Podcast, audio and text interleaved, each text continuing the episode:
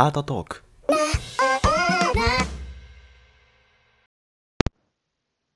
はい。ということで、今回は、えー、Twitter スペースアートトークの第2回ですね。はい。第2回のアーカイブを、えーこのポッドキャストに、えーシェアしようかなと思います。テーマは古代、古典から現代までの美術史をざっくり紹介ということで、えーまあ、現代アートを理解するためには、美術史が全体的にどういう動きで西洋でこう育ってきたか成長したかっていう過去の歴史を、まあ、美術史の西洋美術史のざっくりした歴史を知らないと、まあ、現代っていう現代アートっていう新しいものを理解できないよねっていう前提があった上で、えーまあ、1時間ぐらいの短い時間なんですけど古典から、えー古代ギリシャ時代、ね、西えー BC 紀元前何千年っていう時代から、えーまあ、大体1900年後半の、えー美術史をざっくり、まあ、こういう流れでこうこうこうこう来たよっていう流れを、えーざっくり話してますので、ぜひ、えーご拝聴ください。はい、貼り、貼りますか？しまる。あ、イカマヤさんのところに飛んでもらえますか？はい。そうしましょう。そしたら、イカマヤさん、ね、フォロー増えるかもしれないしね。ちょっとね、そうですね。ちょっと増えると嬉しいですね。重要。はい。じゃあ、イカマヤさん経由で、質問がある方のメッセージを、今、共同ホストのイカマヤさんのトップ画面に固定しておりますので、また後で話しますが、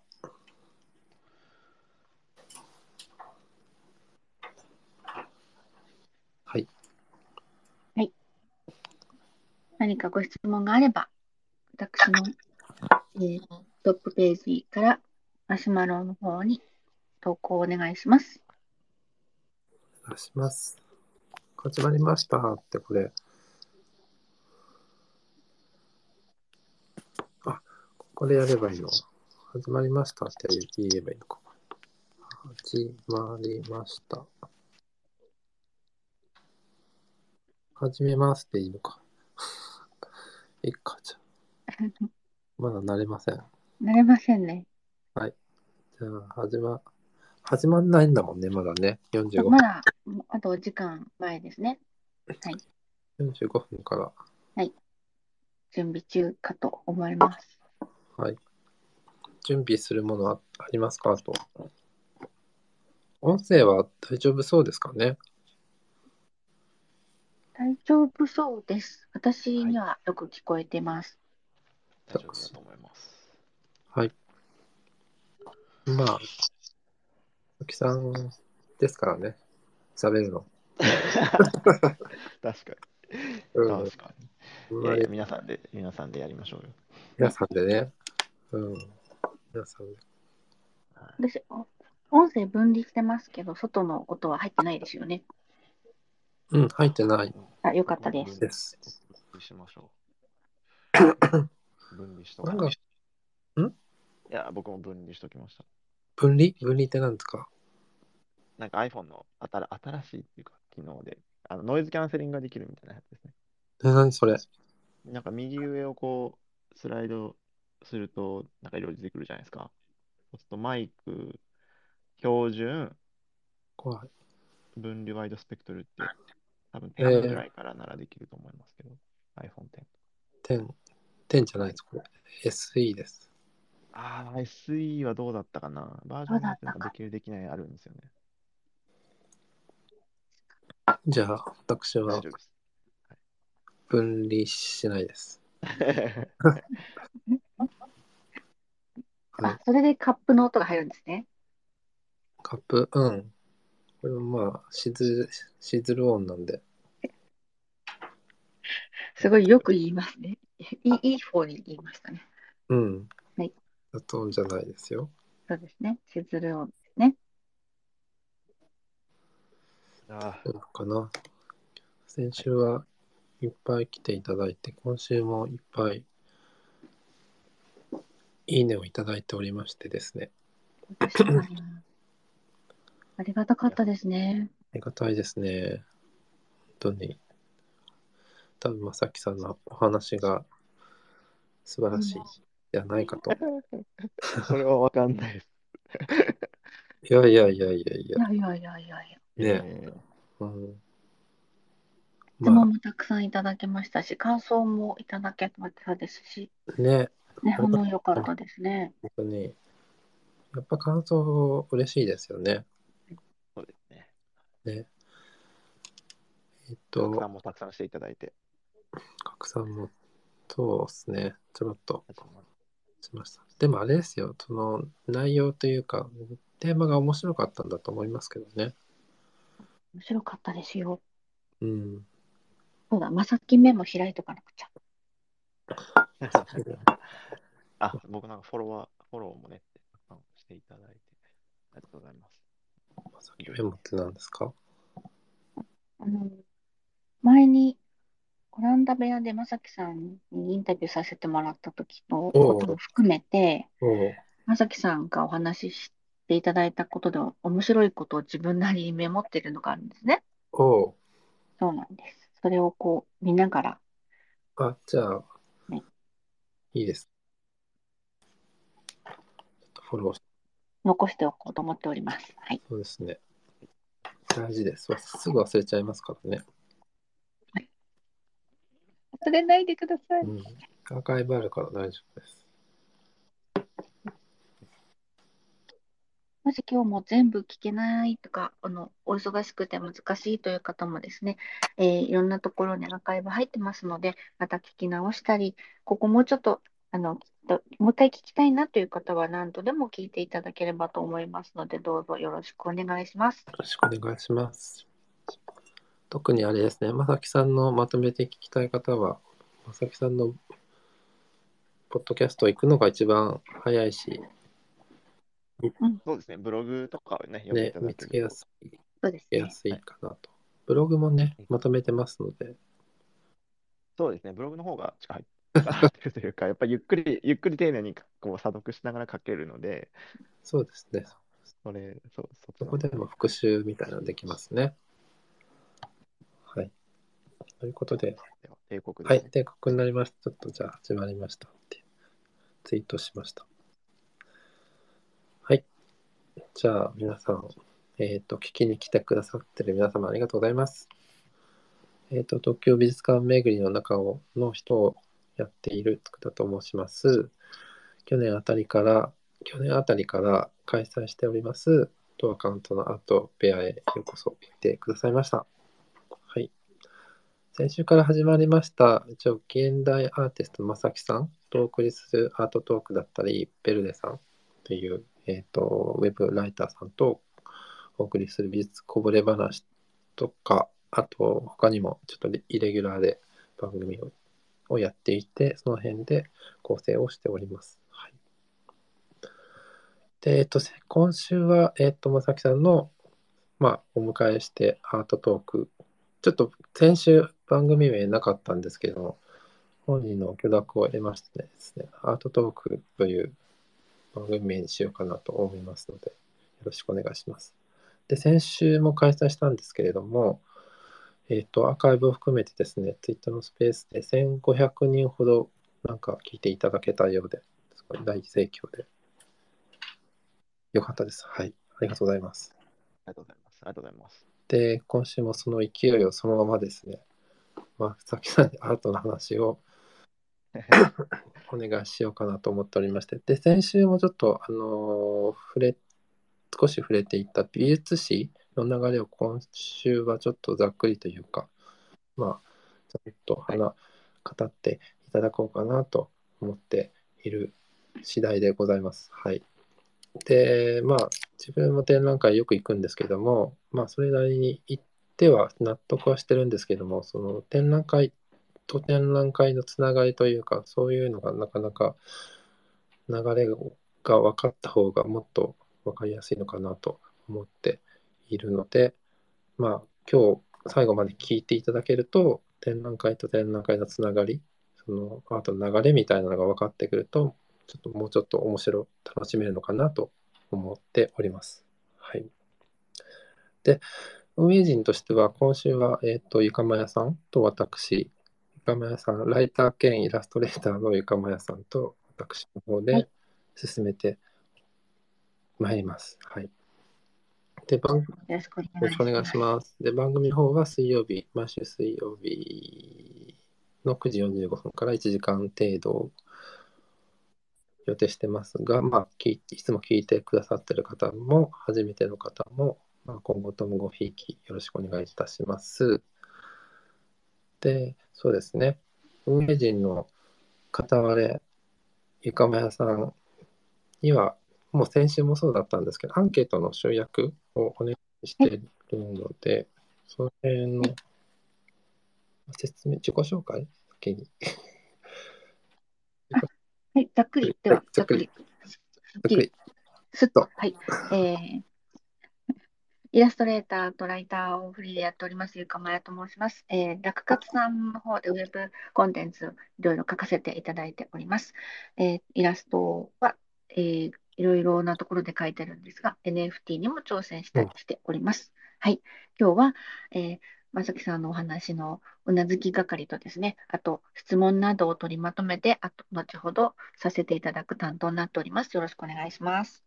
お願いします。はい。はいということで、一応1時間の予定なんですけども、先週もちょっと質疑応答で長引いたので、もしかしたら若干延長するかもです。その量によってですね。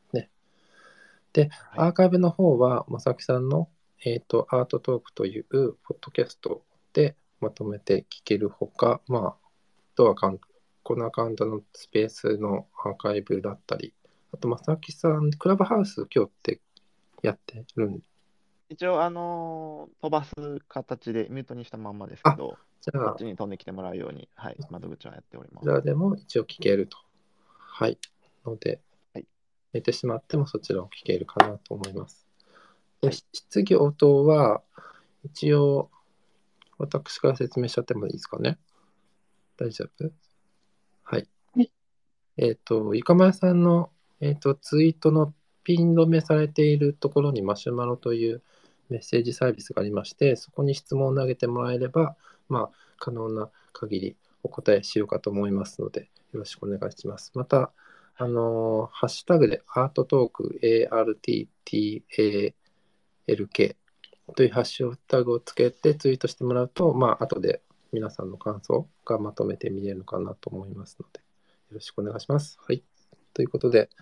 えっ、と、解説はこのぐらいにして本題に入ろうかなと思います。さきさん、はい、ありがとうございますよろ。しくお願いします。お願いしはい、ます。よろしくお願いします。はい、えっと、僕の一応自己紹介も簡単にさせていただくはいと、えー萩野崎と申します。はい、えー日本の芸術系の大学を出て、まあ、その後ドイツの大学院に、えー行って、えードイツで、ドイツで、えー作家活動を始めて、今はオランダにいるんですけど、えーまあ、ヨーロッパで活動しながら、えーまあ、アートフェアなりギャラリーの契約、ギャラリーでまあ展示をしたりっていうことをやっている、一応現代美術家というか、現代アーティストとして活動をしております。はい、ツイッターなり、あーえー、ツイッターなり、えーブログなりで、えーまあ、美術の話をいろいろやっておりいますので、えー、ツイッターのアドレスとかをで、えーリンクツリーがあるので、もしよければ各 SNS チェックしてみてください。はい。ということで、えー。今日はですね、はい、はいざっくりの美術史って言って、古典から現代アートまで約数千年の歴史を今日の1時間でバッてやろうっていおう、い。はい、乱暴な企画なんですけど、い はい。まあ、なんか前回、あのね、1500人の方も聞いていただいて、本当にあのありがたい限りなんですけども、まあ、その中で、えっとまあ、美術史っていうものをまず完全に把握した上で、で、あまあ、現代アートって何なのかっていうことだったんですけど、まあ、要は新しいものを作んなきゃいけないっていうことが現代アートの最重要事項というか大前提のものなので、まあ、そのじゃあ何が新しいのかっていうと、要するに過去を全部知った上で、うんうんうん。そこに全くかぶんなかったら新しいものですよね。っていうちょっと入り的な言い方というか、うん、だかうん。なので、まあ、その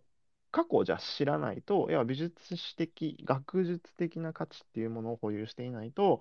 美術として、現代アートとしての価値っていうものが担保されないよねっていう、その言い悪いではなくて、美術としての価値が持ってなきゃいけないよねっていうことを、まあ、前回の話だったんですけど、それが。うんはい。まさに。はい。ということで、今回は、まあ、じゃあ、まず美術史をざっくり、まあ、なんか美術史を見る場合っていうのは、例えば日本だと、こう、割とこう、ピンポイント、例えばゴッホの生涯とか、うん、みたいなことを詳しくなった、なっちゃったりとかね、印象派の質量がすごく多かったりとかっていうのが、すごく、あの、まあ、あるのかな、顕著なのかなと思うんですけど、重要なのは、その、全体の流れで、なんでこの時代はこんなことをやってたのか、なんでこの時代はこういうことをやってたのか、どういう画風があって、なんでこの時代はこういう画風になったのかっていうことを把握して、まあ、どういうふうに時代が移り変わっていったのかっていうことを、あの、まず把握するのが一番大事だと僕は個人的に思っていて、それを今回、えー古代ギリシャの時代から、はい、ざっくりと現代アートまでやろうかなと思います。よろしくお願いします。はい。という感じで。では、やっていきましょう。はい。えーまず、美術の最初の、え1ページ目はどこにあるのかっていうと、これは洞窟絵画って言われてます。うんうんはいで、まあ、洞窟絵画ってフランスとかスペインにあのよく発見されてるんですけど、まあ、要するに原始時代みたいな時に、まあ、壁画として、うんまあ、こうマンモスの絵が描かれてたりとか、例えばなんか動物の絵が描かれててとか、なんか信仰の内容が書かれててみたいな、まあ、なんとなく皆さんイメージが湧くと思うんですけど、まあ、ああいうところから、まあ、要するに美術っていう最初の起源っていうのは、情報交換をするツールだったわけですね。要するに言葉が発達する前の段階から、えーまあ、そういうものを見た、目で見たものを書いて、まあ、例えば作戦会議をしたりとかね、あの、まあうああやって倒そう、こうやって倒そうみたいな話をしてったんじゃないかとか、まあ、なんかそういうことなんですけど、まあ、要するにコミュニケーションツールだったっていうことをまず最初は覚えておいてほしいなとはい。思います。はい。で、まあ、そこから、えーまあ、メソポタミア文明とかエジプト文明とかっていうのがあって、まあ、ピラミッドだったりとか、まあ、美術の最初っていうのはそういう、まあ、絶対王朝というか、まあ、そういうね、人たちがいたので、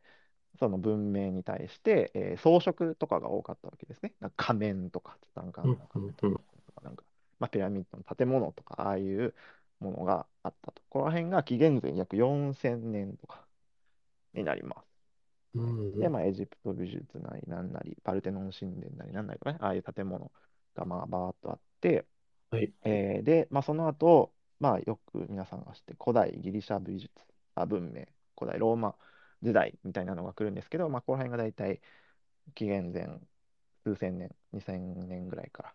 まあ、ローマだと5世紀とかになるんですけど、うんまあ、ここら辺から、えー美術っていう形がめちゃめちゃしっかりしてます。でも、あんまり残ってないんですね、絵画で言うと。まあ、その、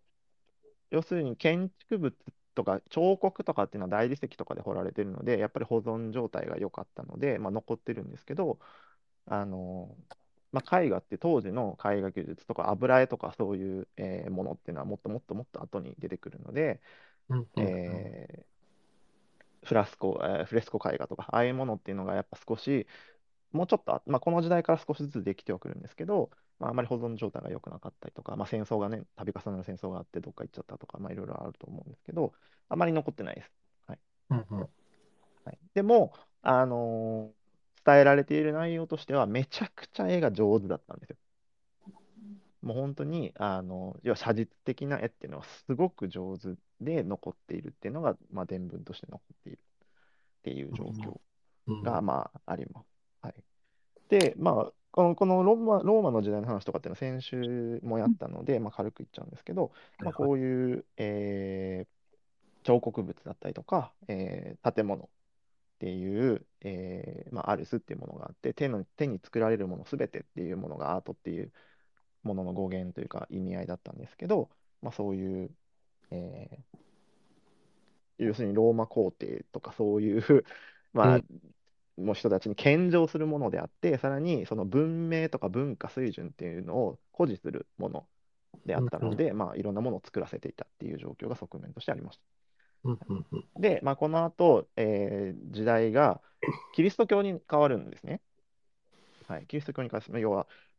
その皇帝みたいなバーっていう権力だった時代から、キリスト教っていうのが広まってしまって、しまってっていう、ちょっとあのネイティブ、ネガティブな意味合いで言ったのは、うんあのキリスト教会がこの後約1500年続きます。すごく長いんですけど、1500年の間、キリスト教会がっていうのが続くんですが、あの要するにキリスト教会がっていうのは文明を少し止めてしまったっていう側面がああうんで、はいはいはい。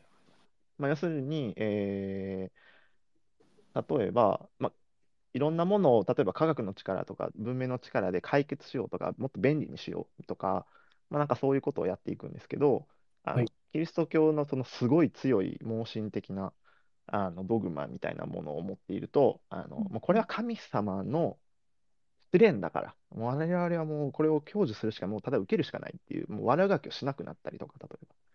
うんっていう意味で、やっぱ文明ってのは少し止まっちゃうんですよね。うん止まった事実が、まあ、実はあって、はい。で、キリスト教絵画も実はそういう側面がすごくありました。えーキリスト教絵画は、えー大きく分けて、えーまあ、5個ぐらいに分けられるんですけど、まあ、初期キリスト教絵画あ美術っていうのがあって、ビサンティン美術、初期中世美術。で、えーまあ、ゴシックが挟みつつ、初期ルネッサンス、世紀ルネッサンスっていうものが、まあ、分類としては美術の中であるんですが、えーまあ、これがざっくり1500年間ぐらい、要は紀元前、まあ、ちょ0年ぐらいから、はい。えー1500年、1600年ぐらいまで続きます。1500年ぐらいまで続きますね。はい。で、えーまず覚えておいてほしいことっていうのは、ルネッサンス以前までロマ、えーロマネスクだったり、ビサンティンだったり、えー初期、中期の、えー中世美術っていう時に、要はし聖書の内容を世の中に伝えなきゃいけなかったわけですね。うんでも、当時の世界の識字率っていうのがめちゃくちゃ低かったんですよ。うんうんうんうんまあ、文字読めない、うんうん一般市民は文字読めない。うんでも、キリスト教は伝えたい。でも、伝道師には限りがある。だから、こう口頭で説明していくには限りがある。じゃあ、どうしようかってなった時に、あのひらめきました。紙芝居にしようんう。紙芝居ならわかるっしょっていうことで、キリスト教の聖書の内容を絵に起こすっていうことをやり始めるわけですね。はい。で、その絵に起こすんですけど、ただ、この当時のキリスト教って、まあ、要は、えーカトリックですね、の時っていうのは、えー偶像崇拝っていうのは禁止だ、もうめちゃくちゃ厳しく禁止さ禁止だったわけですよ。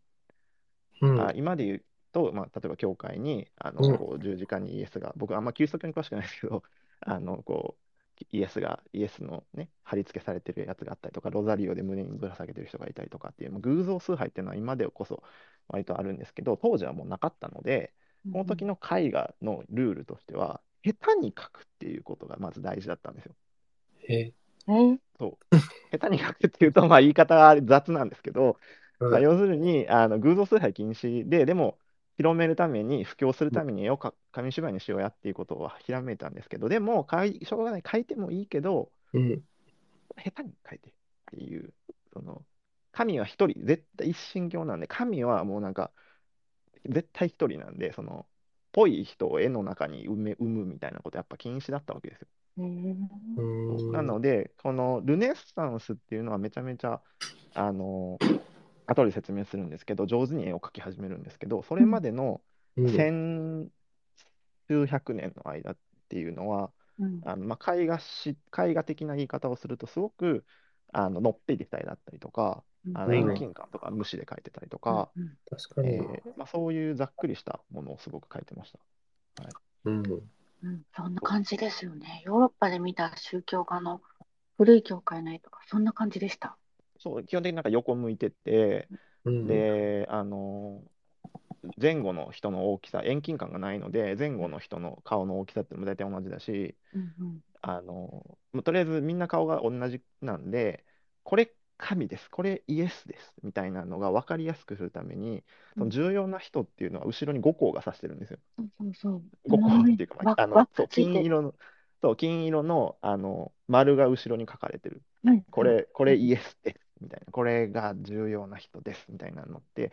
要は顔では判断できないぐらい適当、適当に書いてるっていうわけじゃないけど、まあ、要は下手で書いてるので、うんそうそうっていう、そういうことがされてました。知らなかったロマン理由があったんですね。そうなんですよ。そう。で、まあ、えーまあ、いろんなことがあって、まあ、ゴシックっていうのが出てくるんですけど、まあ、ゴシックっていうと、ゴシックはちなみに野蛮って意味になるんですが、ゴシックはどっちかっていうと、建築もすごく有名でしたね。あのうん。ケルン大聖堂とか、ノートルダム大聖堂とか、あれもゴシック様式っていう、まあ、あの建築もあって、ステンドグラスがね、いうスタンステンドグラスが有名だったりはい。します。はい。で要するにさきあのゴシックも同じで、遠近感とかそういう絵画的な今でいうテクニックっていうよりも、うん。あの聖書の内容を忠実に分かりやすい部分だけ書くとか、大事な存在を分かりやすく書くとかっていうことにあの集中していた。うんここら辺の画家はジョットとかがいるんですね。ああ、そう、各時代に有名な画家を一応言っておくので、はいあの気になる方はあの聞きながらあの検索で調べていただいて、どんな画像、画像をちょっと用意できなかったので、すごい量になっちゃうので、そうですね。はい。はい、ジョットっていう画家が有名です。はいはいで、まあ、今度、初期ルネッサンスっていうのが来ます。はい、ようやくルネッサンスが来るんですけど、ルネッサンスっていうのは、えー要はイタリアで、あのー花開いた文化なんですけど、再生という、まあ、要は、ル、ルってリ、リ、リ、え RE のね、リなんですけど、要は再生も、バックするっていう意味の再生するっていう意味。で、要はこの何を再生してるのかっていうと、古代ギリシャとかの古代ローマ文明とかの美術の、あの要するにめちゃくちゃ丁寧に描いてた、すごい画力であ表現されてた古典美術っていうものの再生をやろうよって言い始めたのがルネッサンス。おーで、これは、えー初期ルネッサンスはフィレンツェで、えー花開いて、えー有名なので言うと、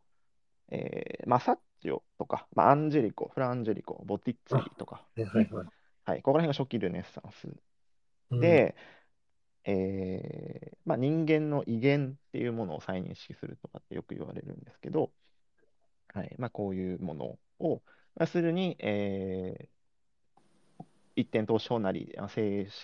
遠近感をちゃんと書いて、まあ、人間の肌とかもすごくこう、要はヒューマニズムとかって言われるんですけど、まあ、人間を人間らしく書くとかっていう、そのゴシックとかに対しては割とこう、えー絵画としてのクオリティが高いもの。を書くようになってきます。はい、うんでこの後、えーフィレンツェだったのが今度ベネチアに移って世紀ルネッサンス、世紀っていうのは栄えるっていう意味ですね。まあ、栄えきったルネッサンス、15世紀末ぐらいからベネチアで、えーはいこれはダ・ヴィンチとかラファエロ、ミケランジェロ、ティッツァーノとかっていう巨匠たちが、えーどんどんどんどんそのルネサンスのあのクオリティを上げていくっていうことをやりましたね。はいうんうんうんうんうんっていうことがあって、まあ、その後マニエリスムっていうのが来ます。うん。うん。マニエリスムはバザーリ、えーフィオレンティーノ、ティン、えーティントルですね、とかエルグレコとかなんですけど、あの、野菜、野菜とかでやったアンチンボルト、この前日本にああ、来はいとかも、まあ、マニエリスムに数えられる人なんですけど、はい。えーまあ、自然を凌駕することっていう、まあ、マニエリスムっていうのは、マニエリス、うん、えっと、手法とか様式って意味なんですけど、はいなんで自然を凌駕す、要は今までは自然なものを自然のように描くっていうことだったんですけど、今度は、なんか要はどんどん誇張したくなってくるわけですよね。うんい。うんもっともっといいものを、なんかすごいものを書きたいっていうことになって、まあ、もちろん聖書の内容とかが多いんですけど、うんあの、ありえない遠近感になったりとか、まあ、ぶっ飛んでる構図になったりとか、ちょっとうん言ったら嘘、嘘、嘘というか、ちょっとドラマチックになってくるというか、まあ、そういうものになってきます。エルグレイコとかね。グレコ、ねそう誇張、誇張がすごいですもんね。誇張がすごくなってきたりとか、あとは、なんか、意味を、まあ、ぶっ飛んだ、これ、あの、まあ、マニエリスムで有名といえば、あの、ガブリエル・デストレーとその妹ビシャールの公爵夫人っていう、あの、まあ、すごくいい感じで乳首をつまむ絵があるんですけど、はい、あの、皆さん検索してみてください。見はい。すごい不思議な感じで、はい、うんあの、つまんでるんで、はい、そういう絵もあって、でそのつまんでるのはどうでもいいんですけど、その後ろにすごい謎の遠近感で後ろに人がいたりとか、はい。うんあの、はい。それもちょっと見てみてほしいなと思います。ガブリエル・デストレとその妹ビアールの公爵夫人っていう、あの作者は不明とは一応言われているんですけど、一説あります。はい、で、まあ、その要はイタリアとかフランスで栄えたものがどんどん上に行きます。北方ルネッサンスって言われるもので、まあ、ドイツとか、あ、そう、フランスとかね、えーものが来て、まあ、デューラーとか、ブリューゲルとか、あのバベルの塔の絵を描いた人とかね、えーまあ、要するにルネサンスがイタリアのだったのが、今度その、要は昔のヨーロッパ、上の方の北ヨーロッパに、えー話が流れていくよっていう時代があって、まあ、ちょっとずつその内容とか書き方も変わってきているという状況があります。うんうんで、もうザクザクいきます。はい、次、バロックっていうのに来るんですけど、17世紀です。大体1600年ぐらいから。これは、えー歪んだ真珠って意味です、バロック。うん。うん。で、これは、えー真珠っていうのはルネッサンスのことを指してます、実は。はい、要するにうん。歪んだルネッサンス的なことになるんですけど、はい、この時は、えー1517年に、えー1517年だよな、宗教改革、マーティン・ルーターの宗教改革っていうのがありました。うん。はい。はい、で、あの、カトリックだったし、えー要は北方、あ、違う、えーそのローマ時代のなんやらかんやらで宗教改革があって、その東方教会と西方教会っていうのに分かれて、カトリック、えーうん正教会と、えーカトリックとプロテスタントに分かれるんですよ。で、プロテスタントであのカトリックの信者だった人たちがプロテスタント信者に移っていくんですね。はい。なんで、カトリック側が、あの、宗その要は信者を引き戻したいので、プロパガンダ的なことで始まったのがバロックです。カトリック大セールをしたのがバロック。うんで有名な画家といえば、カラバッジオ、コルトーナ、スペインだとベラスケス、ムリーリョ、オランダだとバンダイクとか、えーイギリスだとホルバイン。ベルギーだとルーベンスとか、あの、パトラッシュで有名なね。あ、うんえ？パトラッシュでは有名じゃないのか。でそうですね。はい。フランダースっていうね。フランダースの、そう、フランダースの で有名なルーベンスだったりっていうかな、バロックに数えられる人たちで、えーうんこの、ここでは、えー大きくオランダ派とスペイン派っていうような、まあ、スペイン黄金時代とか言われる、オランダとスペインが結構来てました、この時代。うん。これなんでかっていうと、オランダとかっていうのは、アムステルダムはそうなんですけど、その要はめちゃくちゃ貿易、国際貿易で栄えてたんですよ。うんそうなので、その、新しいものとか、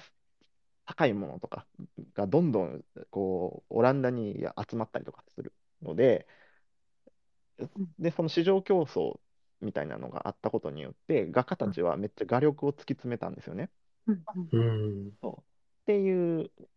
まあ、バックグラウンドがあって、で、この時の、あの絵画的なあの差を言うと、ルネッサンスと大きく、まあ、ここから、えーバロックっていうのは、今までは、えーし古典ギリシャ、ローマとかっていうのは皇帝とか、ああいう人たちの権力のために物を描いてた、絵を描いてた。で、その後、1500年キリスト教絵画が続いたんですけど、キリスト教絵画っていうのは、要するに宗教会、世の中はキリスト教が、まあ、支配をしててっていう言い方は乱暴かもしれないですけど、支配をしてたのでうん、教会からの、まあ、依頼、命令で絵を描いてた。宗教画を描いてた。で、ここから、要は貴族とか王族とか皇族とかって人たちが世界を台頭してくるので、このバロックっていうところからは、宗教絵画よりも貴族絵画みたいなのが流行ってきてますね。うんで、うんはい。で、えーその中で、まあ、その内容が貴族絵画に変わったよっていうことが重要な点が一つと、もう一つは、えー絵画的な話を言うと、えーキリスト教絵画っていうのは聖書の内容、とりあえず内容を伝えるってことがまず大事だったんですよね。はい。なので、背景とかっていうのも背景として書いてないんですよ。うんあれは、この場所に例えば、どこどこににイエスが降り立ちましたみたいなこととか、うん。ここになんか受胎告知がありましたみたいなのって、もう聖書に記されてる内容なので、うん舞台を書いてるんですよ。ここじゃなきゃいけないっていう舞台を背景として書いてるので、うんあれなんか、要は今でいう背景を背景として捉えてないんですけど、まあ、うんこういうバロックとかっていうのは、あの、こう室内、暗い室内だったりとか、夜の情景を描いてたりとか、うんうんうん。今までそのルネサンスとかで扱われてなかった背景が取り入れられました。なので、レンブラントってなんかすごいこうか遠泳の画家みたいなこと言われるんですけど、うん背景がすごい暗くて、そこにスポットライトが当たってるような絵が、夜景とかね、ああいうのとかそうなんですけど、ね、フェルメールの真珠の髪飾りを、耳飾りをした女の子とかっていうのはもう背景暗いじゃないですか。まあ、あれ、なんかあれももともとは暗くなかったとか言われるんですけど、うん。まあ、そういう背景が暗い作品が多いとかっていうのも新しい内容でしたね。うんうん。キアロで、オラン的な。そうです、そうです。はい。うんうん。オランダだとフェルメール、レンブラント、スペインだと、まあ、ベラスケス、うんうん。ね、ラスメニーナスっていう有名な作品があるんですけど、うんうん。まあ、この時代、スペインとかだとギリシャ神話とか聖人とかのテーマが多く書かれたりしてます。はい、貴族の依頼でですね。はい。っていうのがあって、次、えーバロックが終わった後はロココが来ます。ロココ時代。まあなんか、超派手派手な、なんか、おイギリスの王室の家具みたいな印象があるかなと思うんですけど、は要するに、はい、貴族貴族して、もうすごい装飾美でもうデコデコしてる感じなのがロココ。で絵画もロココっていうのがあって、まあ、うん同じ感じで、えーロココって意味はロカイユっていうところから語源なんですけど、まあ、貝殻の装飾がああったところから、まあ、名前が来てるっぽいんですが、えーこの時フランス、ルイ15世とかのフランスで花開いたもので、まあ、美術アカデミーってのがありました。なので画力が高いんですよ、アカデミーがあったので。有名な画家でいうと、アントワヌ・バトはいはいはい。ね。ー、えーフランソワ・ブーシェ、うん。えージャン・オル・フラゴナール、シャルダンっていうこの4名を覚えていただければもうそれでいいかなと思うんですけど、はい、この4名が、えー結構これ美術史的というか、その次新古典主義っていうのが来るんですけど、めちゃくちゃ批判的な、批判的に扱われてて、堕落した時代とかって言われるんです、この時代ね。ここ。はい、ロココ。要するに今まですごい意味が、キリストの意味があったりとか、ギリシャ神話の意味があったりとかっていうことをバロックとかは、あのギリシえー神話の内容をね、がバロックが書いたりとかっていう、すごいテーマとしては重いものを書いてたんですけど、うんもうロココに至っては、めちゃくちゃ貴族のもう言いなりみたいなものを書いてるわけですよ。貴族の婦人の絵を描いたりとか、うんあの貴族がブランコに乗ってる絵を描いたりとかね。うん。画風画力としてはめちゃめちゃ絵な絵を描くんですけど、内容は、その、言ったらしょうもないよねみたいなことを言われてた時代。その時ね、あのスカ貴族がブランコに乗って、それをスカースカートの中を覗いてる人の男の人の絵があったりとかね、なんかまあ、要するにそういうものしか描いてなかったと。うんうん。ここら辺マリー、マリー・アントワネットとかが有名な、あの生きてた時代で、マリー・アントワネットの肖像画があったりとか、まあ、そういうこともするんですけど、ここら辺もあの絵画の写実的な話をすると、とても嘘が多いです。誇張が多いので、あの要するに貴族の依頼で貴族の肖像画とかを描くので、貴族のお金持ち度とか教養度みたいなのをアピールするんですよ。うん。なので、もうスタイルはめっちゃいいし、うん。頭身もめちゃくちゃなんかちょっと不自然なぐらい頭身はいいし、うんあの服とかもすごい花びら、なんか輝かしい感じで、うんで、さらになんかあの、教養ありますアピールで、あの絵の中に書いてあるものっていうのもすごく、あの、なんていうのかな、キャンペーンが多いんですよ。うんあの要するに、私、地理学、地学が得意です。数学もできます。バイオリンも弾けます。ピアノも弾けますとかっていうアピールをするために、それのものが、オブジェクトが置かれてたりするんです。地球儀が置いてあったりとか、楽譜が置いてあって、なんか不自然に楽譜がペランってなってたりとか、うん後ろにバイオリンとかピアノが書いてあったりとかっていう、その、私こんなことができます、これくらい教養ありますアピールをするために、まあなんかそういうものが書かれてたりとかっていう、まあ、まあ、要は嘘が多かったよね。その、等身的とかっていう、ね、意味でもちょっと嘘が多かったよねっていう時代がありました。はい。で、この後新古典主義ってその次18世紀から19世紀に来るんですけど、はいえー新古典主義っていうのが出てきて、要するに、あのロココをすごく批判したんですよね。まあ、すごい堕落した時代とか言って、もうなんか嘘書くし、内容は大したことないし、うんみたいなのですごく批判をして、ちょうどこの頃ナポレオンの時代なんですけど、その、うんうんうんえーナポレオンでめちゃめちゃ古代文明ファンだったんですよ。で、この時代、ヘラク、ヘラクラネウム遺跡とか、ポンペイ遺跡とかが発掘されるんですよね。うん。そうすると世界がこう古代の関心、古代への関心、要はギリシャ時代とかローマ時代の遺跡なりものが出てくるので、もう古代関心がすごかったんですよ。うんなのでうん今までなんかルネサンスとか、なんかバロックとかロココとか、なんかいろいろあって、嘘ばっか書いてたとか、しょうもない絵書いてたけど、うん。あの、あの古代ギリシャ、ローマ時代の素晴らしい絵画テクニックとか絵画のやつをもう一回やろう。あれこそが美術だみたいなことを言い出した時代が新古典主義なんでうん、新がつくんですけど、うん古典っていうのは要は古代ギリシャ時代のことを指している感じですね。うんうんうんうんうん。そう。でめちゃめちゃこう要は立地的というか、要はインテリ的な描き方をする。まあ、バルールだったりとか、まあ、です。バルールっていうのは、えー絵の色彩とかのバランスみたいなことを言うんですけど、まあ、バルールとかデッサン力がすごい要は写実的、めちゃめちゃ写実的で、まあ人体構造的にも正しくて、うんうん。っていう絵として完成されているというか、写実的な意味ではかなり完成されてた時代でした。はい、で、まあ、ダビッド、アングル、ジェラール、グロ、カノーバっていうのが、まあ、有名な作うん。家ですね。はい、でアングルのオダリスク、グランドオダリスクっていう、あのー人があ、作品が有名なんですけど、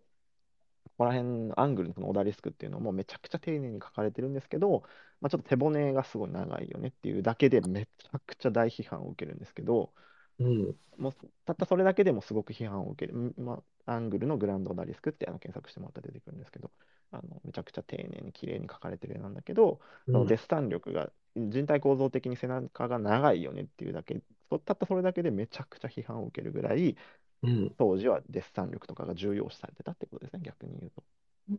リアルが。そうリアルを追求してました。はい。うん。で、えーとこの次、ロマン派が来ます。はい、で、僕も以前言ったんですけど、日本人の要は、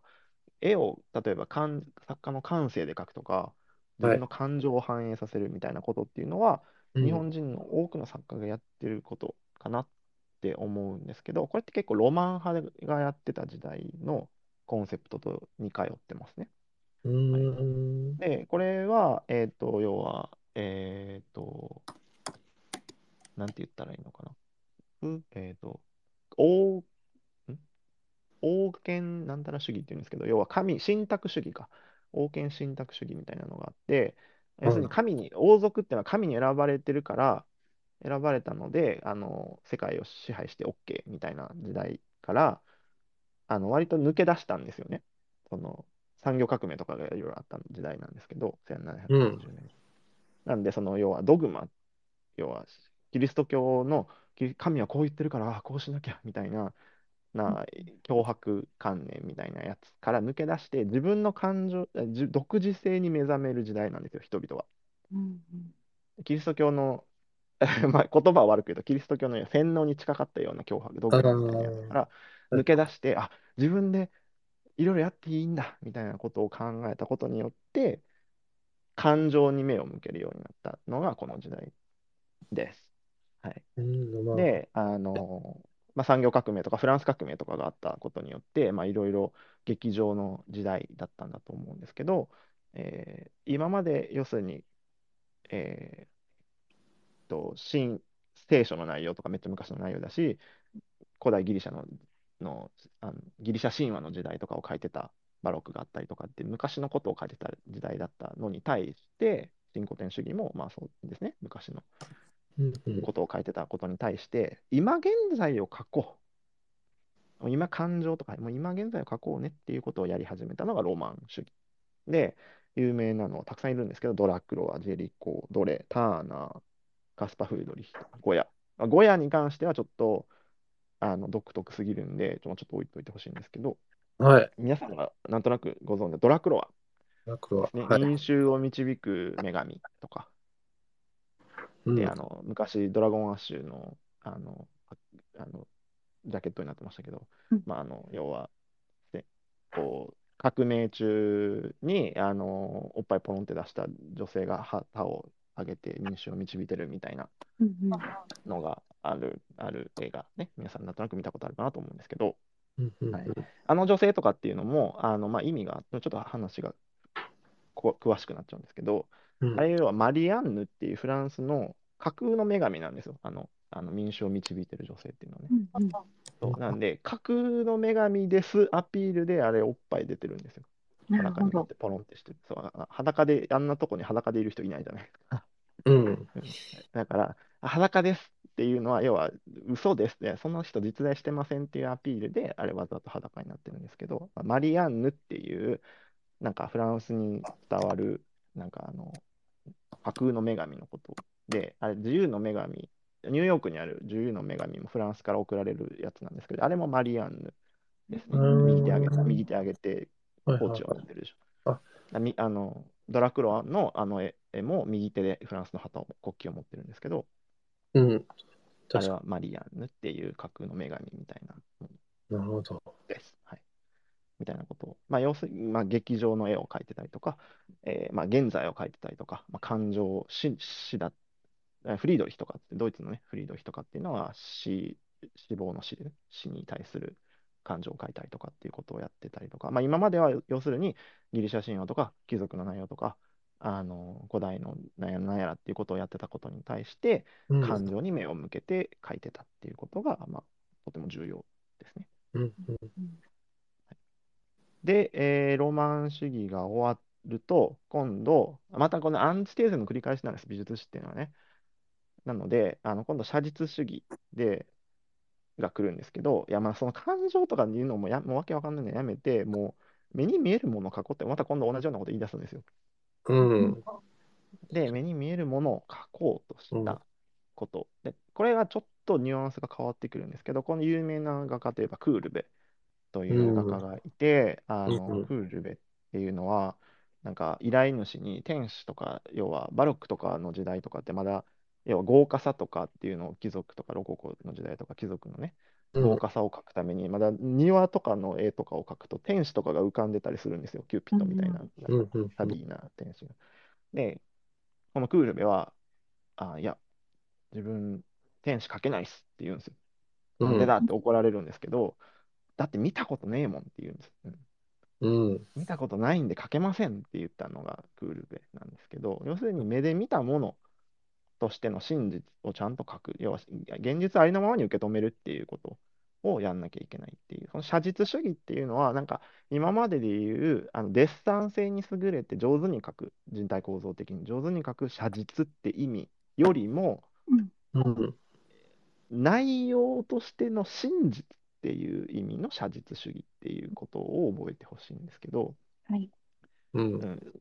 そのやっぱ古典主義とか、新古典主義とかの方が写実性には優れてるんですよ、そういう意味では。うんでも、その、要は真実主義みたいな風に、リアルっていうことを、あの、写実って日本語だとどっちも写実、写実的な書き方っていう意味があるんで、うん写真みたいに書くみたいなことじゃなくて、うん。リアルを書くっていう意味の内容が重要で、まあ、例えばミレーとか、まあ、バルビゾン派とかっていう、バルビゾン地方ってすごい田舎の農業とかをやってるような地域に、えー行くんですけど、うん。この時代、1820何年とかに、あのチューブ型の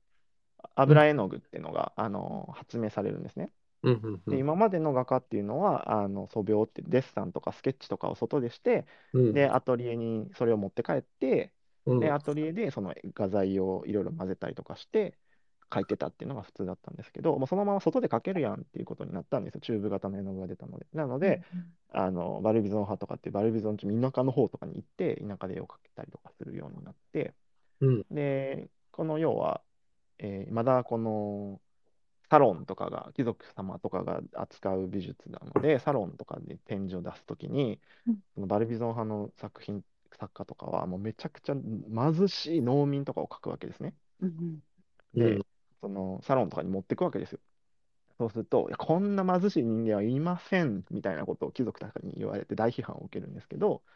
要するに、あの要は貴族とかの人数に対して、農民とかの貧しい人たちの方が圧倒的に人数は多いわけですよね、世界中。なので、うんそっちの方がリアルだよねっていうことなんですけど、要するに。うんうん。うん。そそういう現実を描くとか、クールベっていうのは、えーまあ、レアリズム宣言とかをしたあの代表した画家だったんですけど、世界の起源っていう、えー作品とかは、女性の、えー股間の部分を拡大した絵を描いてたり、要は人間はそこから生まれてくるよねみたいなことを言うんですけど、うん。まあ、そういう人間の裸っていうのは、あの女神とか神様とか、ああいう人たちじゃないと描かなかった時代だったので、ずっと。うん。それを、あの、そういうのじゃない人が裸でいるっていう絵画っていうのは、もうむちゃくちゃ大批判を受けるんですけど、うんで。もなんかそういう新しいことっていうのは、やっぱ常に新しいことをやってきてるわけですね。この何々派って言われるような画家のうん。人たちっていうのは。要は自分、生きた芸術を作りたいのだみたいなことを言ってたのが、まあ、レアリズム宣言、クールベのレアリズム宣言なんですけど、まあ、うんこういう時代が、えーありました。はいで、重要、絵画史として重要なのはこの時代タイミングなんですけど、この1800年、19世紀に何ができたかっていうと、写真が誕生するんですよ。お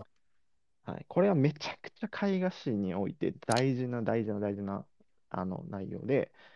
要するに、えー1820何年からにニセフォルニエプスとかっていうのがね、まあ、あの科学者に近いわけですよ。が、あのえー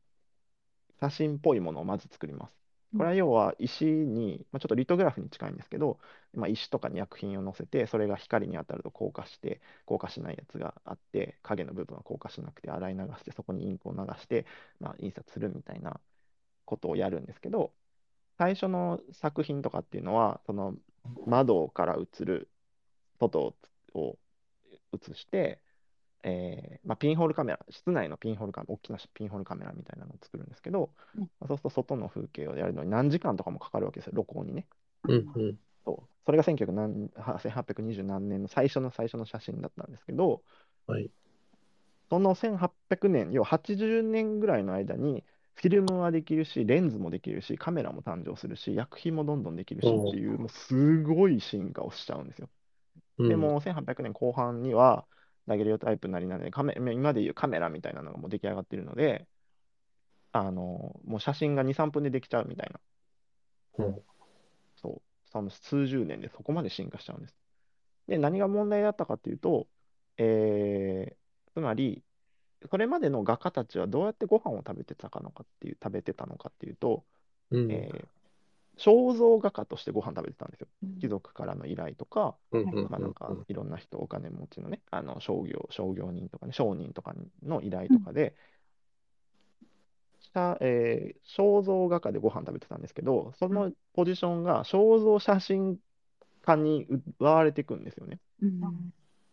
うん、要するに写真の方が絶対綺麗にすぐ出来上がるし、絵画だと何時間も座ってなきゃいけないとか、何日も座ってなきゃいけないのに、うん。写真だったら2、3分でパッと終わるじゃないっていう。うんっていう状況になっちゃったので、ご飯食べれなくなった。ですごい困ったんですよ。うん。で、これ困ったっていう時に同時に、あの、画家のわ僕らは何を今までやってたのかっていうことを考えるきっかけになったわけですね。うん。で、人間の目っていうのは、カメラっていうのは例えば100分の1秒とか何十分の1秒とかっていう瞬間を切り取ってるのに対して人間っていうのは常に動画で世界を見てますよね。うん。動的だっていうこの人間が見ている僕らがずっとやってた写実表現とかっていうことっていうのは何を見てるのかどういうふうに見えるのかっていうことにあの従事してた時代だが長かったはずなんですけど要は目で見える世界をを平面に表現するっていうことをずっとやってたんですけど、目で見える表現っていうのは動的だなっていうことにようやくここで気づくわけですね写真の介入によって。うん。ここで動的な表現をすることで生まれたのが印象派です。うん。要するにこう波の揺らめきとか、こ葉っぱが風で揺れてる様とか、こう水面がキラキラしてる状況とか、うん。ああいう風のね、なんやかんやとかっていう、その動的なものを扱うことによって生まれたのが印象派なんですね。うん。うん。だからまあ印象派って皆さんも詳しいのでさらっと言っちゃうんですけど、まあ、モネなりなんなりね、いろいろいる中で、まあ、そういう動的な写真がすごく多かった。ダンスをしてる人だったりとか、うんうん。まあ、途中ジャポニズムのが日本からね、あの前回も話してたんですけど、あの明治にえーぶえーと開鎖国から終わって開国して日本があ日本の文化を外に出したことによって、あまあ日本の浮世絵とかがフランスに入ってきて、で、まあ、フランスのその浮世絵とかの新しい、えー遠近法の作り方とか絵画法、技法とかっていうのが、まあ、ゴッホとか、ああいう人たちに影響を与えたっていうのは話としては有名かなと思うんですけど、まあ、なんかそういう影響を受けて、えーどんどん新しい独自のタッチが生まれたりとか、えーまあ、そういう印象的、要は外からのインスピレーションを受けて、えうんうん。ー作品を描くっていう、外からっていうのでインしてくるので、インプレッションなんですけど、まあ、こういうものをやってっていう感じです。まあ、ここまでがとりあえず第一区切りなのかなと僕は思っていて、まあ、要は人間が写真の誕生で自分の、えー新しい目の目人間がどういうふうに捉えているのかっていうことにフォーカスをして、うんえー作品を作っていくっていうことをまずやってたのが印象派でした。で、まあ、どんどんサクサクいっちゃうんですけど、この後はちょっといろいろ世界中に、要は産業革命がバーって起きたことによって、時代によってどんどん変わってきます。アーツクラフト運動っていうのがあったりとか、はい。アール・ヌーボーっていうのがあったりとか、うん。まあ、その新しい素材とかが出来上がってくるわけです。鉄とかガラスとか、うんまあなんかそういうものも使った作品もどうだろうとか、まあ、技法が新しかったので、うん。とか商人もいろいろ世界中動くようになったので、じ文明がね、発展してきたことによって。なんで、その作家たちも、これどうだろう、あれどうだろうみたいなので、いろいろ工芸的な分野が栄えたりとか、建築が栄えたりとか、あのまあ、そういうのがしていく。でまあ、そういうのから逸脱しようみたいなので、セセッションっていう、まあ、分離派とかって言われる、あまあ、ーウィーン、はい、ウィーン分離派、ミュンヘン分離派、ベルリン分離派っていうのがあって、まあ、クリムトとか、あのセッティングで有名なクリムトとか、まあ、シーレ・ココシュカ・ワーグナーとか、ああいうところら辺とかっていうのは、まあ、こそういうのに分類されず、まあ、ちょっとアバンギャルド的な、アウトサイダー的な、うん。俺ら、俺ら違うことやりますみたいなことをやってたのがセセッションっていうのがあったりしました。はい、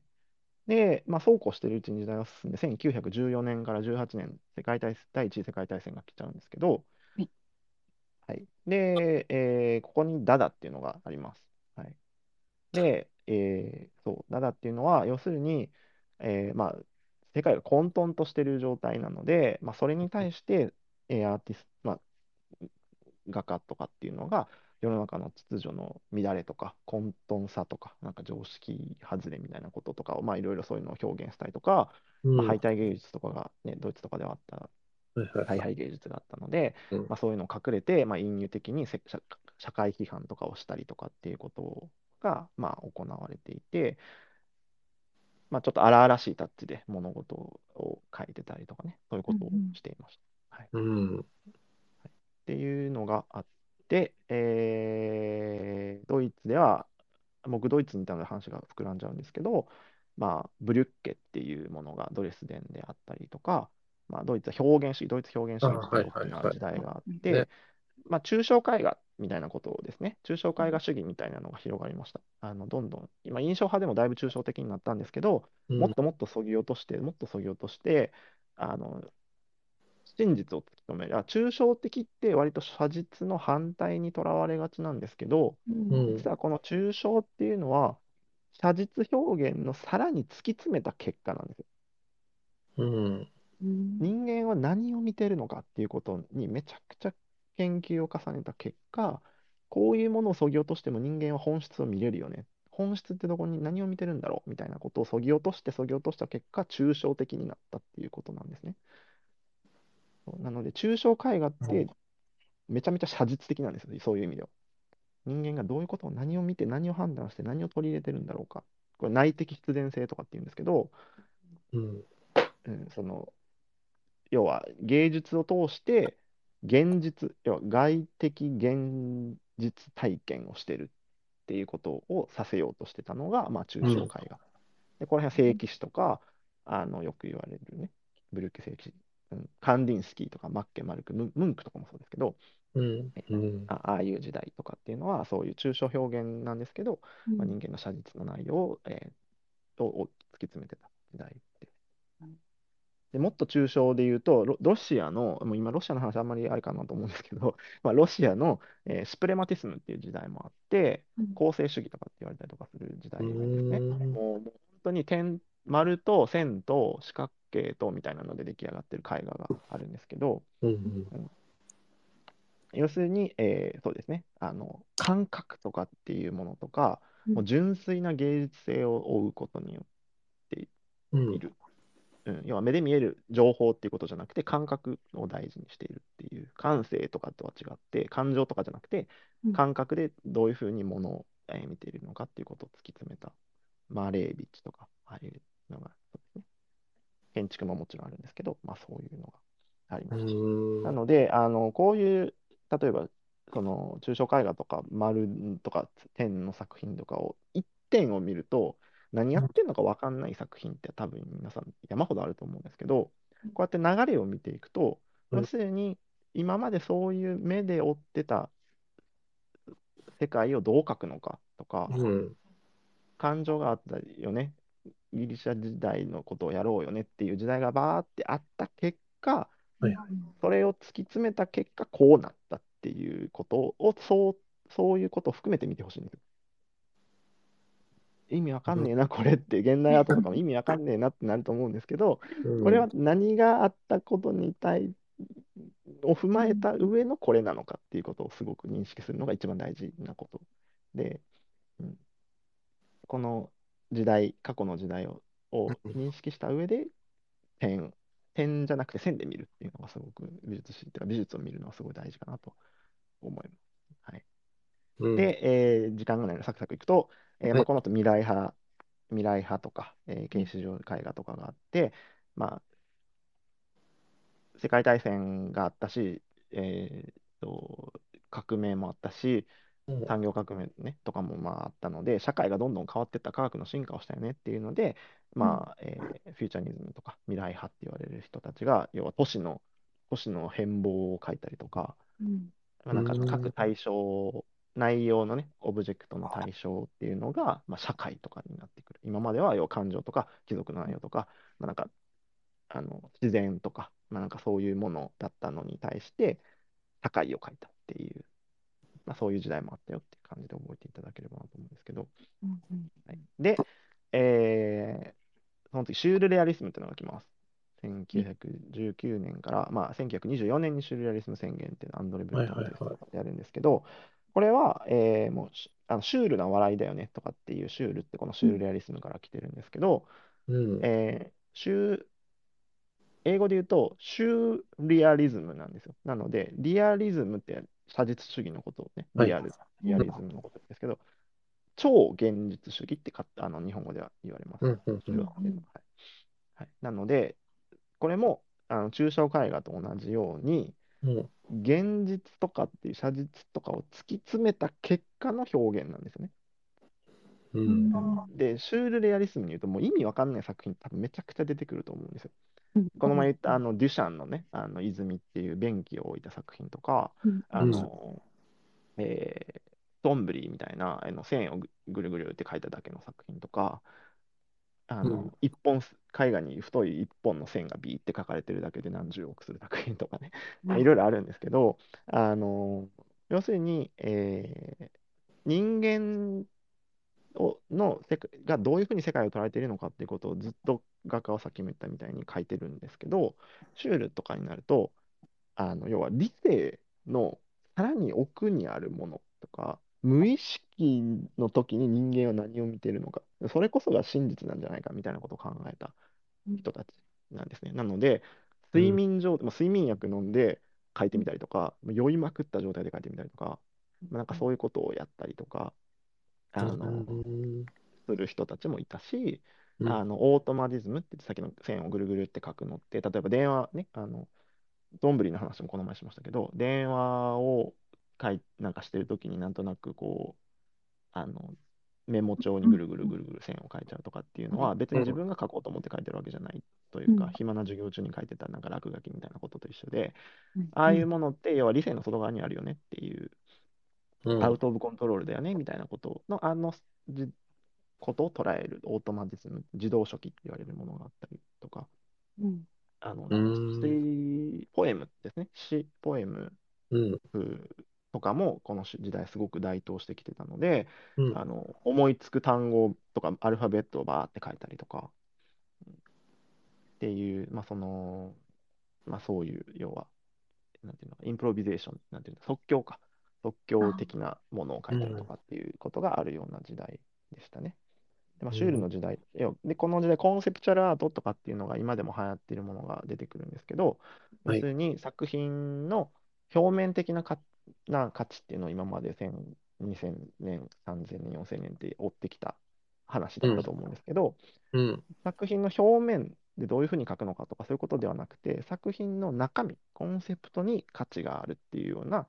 えー作品、まあ、デュシャン以降って言われるような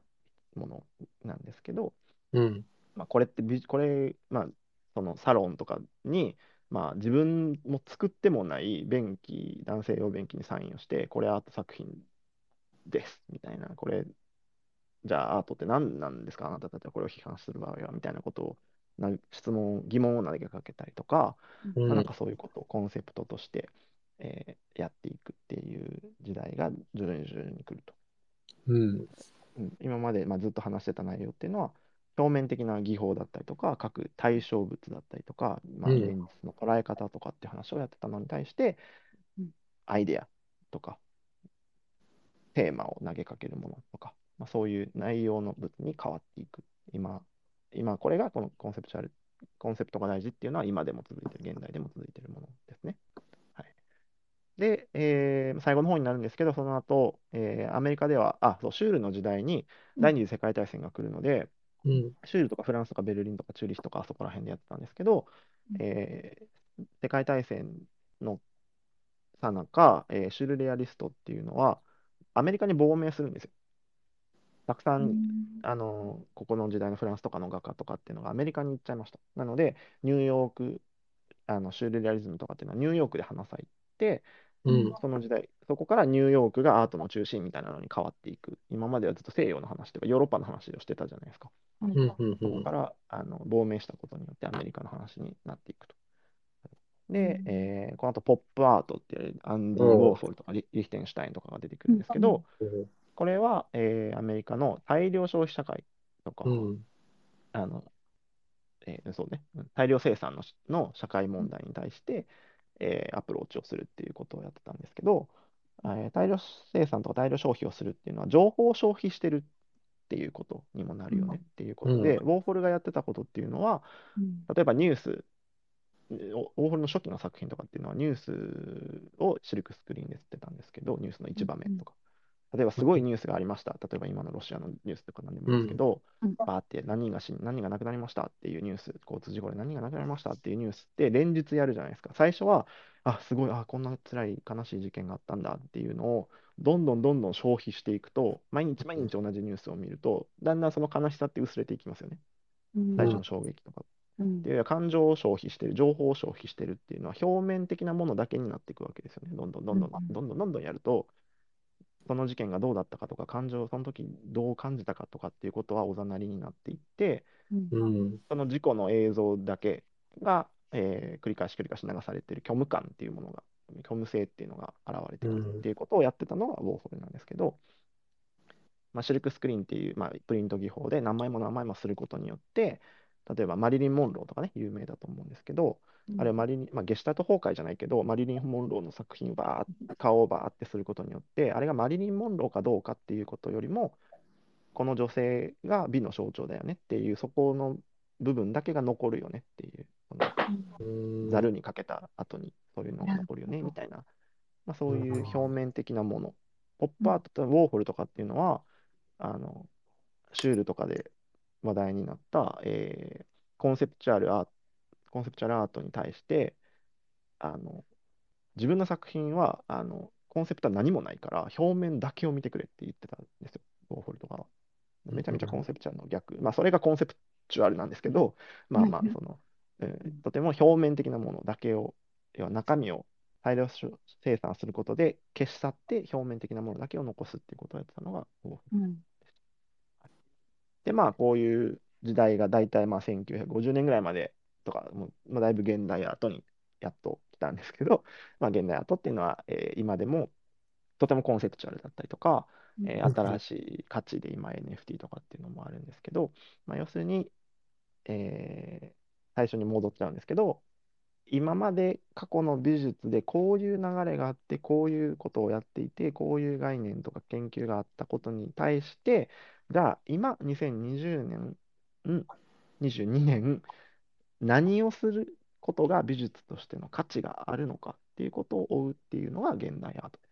うん意味のわかんないことをしてるように思うかもわかんないんですけど、あのうんそういうものが現代アートの純粋な価値になるので、まあ、あの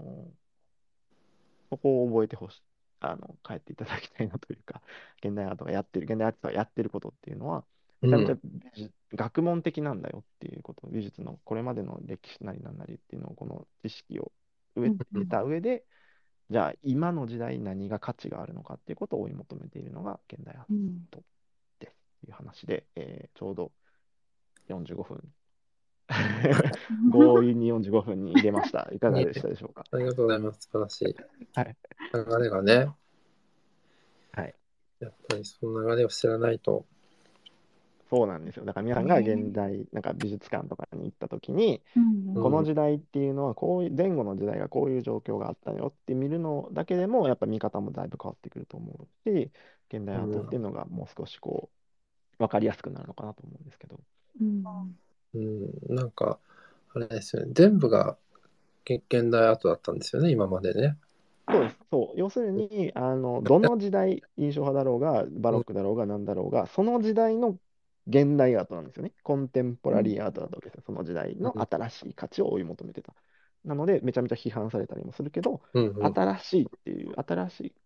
こうだ、過去はこうだった、一個前のは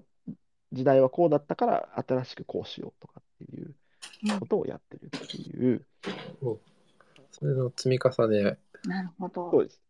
でも特にこの現代だと、インターネットでうん。情報量っていうのは昔の情報量のすごい差があるわけですよね。はい。うん。だから、その新しさの鮮度っていうのは、僕らの時代はもっと新鮮じゃなきゃダメなわけですよね。うん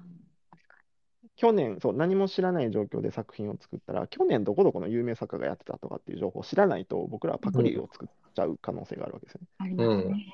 うん、だから、やっぱり、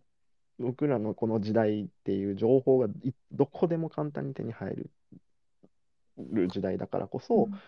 な新しさっていうのはすごいスピードで変化していくんですよね。うーんだからそこをやっぱり注意しなきゃいけないですよね。うんすごい自分が頑張って作品作っても、3日前ぐらいに有名な作家が作ってたりしたら、もう僕の作品は一生評価されないっていうことが起こりうるうん、本当だ。で時代。モノマネだと思われちゃいますもんね。そう、パクリだねって言われちゃったら大うんなので、まあなんか、そのものとしての価値は別に失われないと思うんですけど、うん。現代アートとして美術的な価値っていうのは失われるので、まあそこをやっぱり注意しなきゃいけない。だからなんか、現代アートでわけわかんないことをやってる人とか、突拍子もないことを、奇抜なことをやる人っていうのは、一見そうに見えるかもしれないけど、まあ、こういう美術の数千年の歴美術史を見れば、何がうん。新しいのかっていうことを見れるかなと思います。うんこんな感じでいかがでしたかすごいずーっと喋ってましたけど。すいませんでありがとうございました。あのはい、お水飲んでいただいて。はい、ありがとうございます。もうちょっと本当はね、あれですけどね、ちょっと合いの手とか入れ、そうでしたね。僕がもう走ってたので。全然いいんですけど、いやいや、多分もうちょっとね、ゆかまやさんとかもね、ここ、こう、質問とかね、その場でありそう そうなんか今質問いただいてたら、あのもうい落ち着いてあの説明を止まってやろうかなと思う。はい。とりあえず一今回は一回は完走したんで。そうですね。ありがとうございます。あ、でもはい、なんかぜ、そうか、そういうことかってちょっと思いました。な。あ今、えっと、今までの中でいただいているご質問は、そんなたくさんではないんですけど、うん、うん、えっと、ご質問というより感想の方が多いですかね。あはい。ありがとうございます。ありがとうございます。はい。質問がある方は、あの、ゆかやまさんのツイッターでマシュマロっていうサービスからあの送っていただければ、ラジオ番組的なはい質問あご質問を読み上げさせていただきます。あの、入り次第。はい。感想の方は今、もし、申し上げましょうか。そうですね。ちょっと、この間にもし質問があれば。あでは、えーっと、番組始まって割と早い段階でいただいた、えっと、ご意見ですね。はい。えーインえーインターネットのない時代の美術史を一本の時間軸に沿って左から右に説明するのは正しいのでしょうか？地域性や歴史的背景を考慮した上で、各地域ごとに説明した方が立体的に把握できると思いました。とのことです。うん、ちょっと、そうです。まだあの全ておお聞きになった後のご感想ではないので、あの、なるほど。あ、割とはい地域ごとに話したかなって僕はむしろ思ったんですけど、イタ。リアはこうだった、あのスペインはこうだったっていう、まあ、有名なあの時代に特化して説明をしたので、うんうん、あのそうですね。うんこの時の時代っていうのは、要はその航路、あの要は文化とかを伝わる航路だったりとか、陸路だったりとかっていうのが限られてたので、時差があったりとか、うんあの場所によって全く違うことをやってたっていうのはもちろんたくさんあった、あありありだったんですけど、ねまあ、ゆ美術史のメジャーなところ、何々は時代、何々派みたいなことを説明すると、まあ、こんな感じになるよっていう。うんもしあの、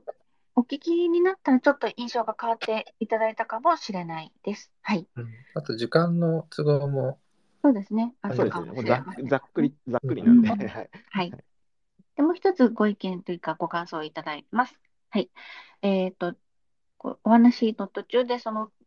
シーンに感想をいただいたんだと思います。ありがとうございます。ルイ14世によってベルサイユ宮殿に強制的に住まわされていた貴族たちが、うん、14世の死後逃げ出すように宮殿を出て邸宅を作り、非常に華美な装飾と享楽的な生活を送った貴族美術ですね。フランス革命によって貴族風俗が消滅していったので短命なんですよね、というご意見がありました。ご感想がありました。はい。はい、ロココとかロココのことですかね。ははいい。そうですねありがとうございます。そうですね。今のところ以上いただいております。もしまたご意見とご感想ありましたら、ぜひお寄せください。そうですね。なかなかでも、その場で、うん。なんかね、聞き、これね、だと、そうです。あの、や書いてるすいです間に、ね。そうですね。なかなかねそう。ですね。はい、バーっていっちゃったので、はいまあ、その、めちゃめちゃざっくりだったので、間違ったこととか飛ばしたことって、重要なこと飛ばしたりとかっていうの多分たくさんあの聞いてた時に方にもやもやしたこともあるかなと思うんです私けど、の好きなあれが出てこないとかね。あると思います。でもなんか今回のテーマっていうのはその前後どういう進化を遂げてきたのかっていうことのうん紐付けをやるっていうのがすごく大事だそうですテーマだねったのそうですね。はい流れ的には。うんうんなんか前と後ろをつないでいく感じで変化を追う感じでしたね。はい。あ面白かったです。ね。めちゃめちゃあのいっぱい打ち込んだんですけど、後から見てわかるかなって思いながら。だいぶ早口で、だいぶ駆け足だったと思うので、これね、あれなんですよね。あのーアーカイブではい文字で出るんですよね。あ出ます、出ます。はいねうんそれコピペすすると意外と喋ったことが早口がいかにそのまま。ちゃんと言ってくれてるのかわかんないですけど。意外とね、でもね、ちゃんと変あ換されて精度はいいですね。はいね、精度いいですねそうなんで。うん。すごいです。はいこれを元にメモを作ると早いかもしれない。なるほど。これを答え合わせをしようと思います。ね、これを元にブログを書くと早いかもしれないです。いやちなみになんか僕が今何々派って言ったのも、あまあ、有名どころ、メジャーな大筋だけを言っただけでもっと細かい派閥っていうのは山ほどあって、え特にあの僕はスペインとイギリスが苦手なので、うん。スペインとイギリス系をだいぶ飛ばし、飛ばしたっていうか、その、例えばラファエル前派とかには触れなかったし、うん。うん、あの、そこら辺すごい苦苦手なので、うんそこら辺をちょっとあえて飛ばしたんですけど、まあもうそういう、えー最初のご感想の方みたいがおっしゃってたみたいに、要するに地域によ地域によって国によってあの、うん抱えた内容が少しずつ違うっていうのももちろんたくさんあったっていうのだけはあの覚えておいてほしいかなと思うんですけど、うん。うん。覚えておきます。ぜひ。かがでしょう？他に質問とかもない感じですか？うん。ざっざっくりすぎてどこに質問したらいいえっと、それは確かマシュマロではないんですが、一つ、えーコメントいただいたのがあります。はい。はいえっと、古代美術では一級の芸術やは歌や芝居で、絵画や彫刻のような現実を映すものはミメーシスとして二流の芸術とされたと習ったのですが、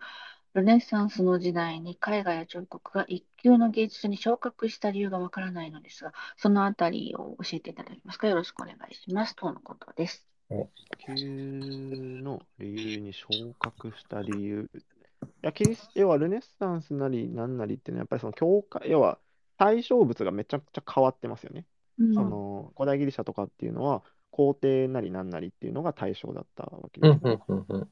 うんから、えールネッサンスになると、教会で受注先が違うわけですよ。場所も違うし、うん。そのギリシャ、ローマっていう状況から、えーフランスとかにあの場所が変わる、イタリアかとかに変わるので、あのそもそも受注先が違うので、求められてるものが全く変わってますよね、そこで。まず。うん。うん、だし、当時のその、えーフラスコ画だったりとか、まあ、壁画みたいなものとかっていうのって、えーまあ、要するに動かせないわけですよね。うん。キャンバスとかで描いてるっていうのは、うんうんまだ昔の時代はなかったので、壁画に描いてたりとか、壺とかに描いてたりとかしてた状況なので、単純にその、描ける場所だったりとか、価値の扱い方がだいぶ別だったのかなと思います。うんうん。で、まあ、それが変わって、教会は、その要はさっきも言ったんですけど、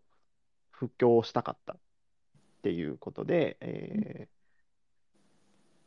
目的も変わってるし、うん。うん、その判断基準がだいぶ変わるっていうことで、まあ、いろいろ変わったのかなと思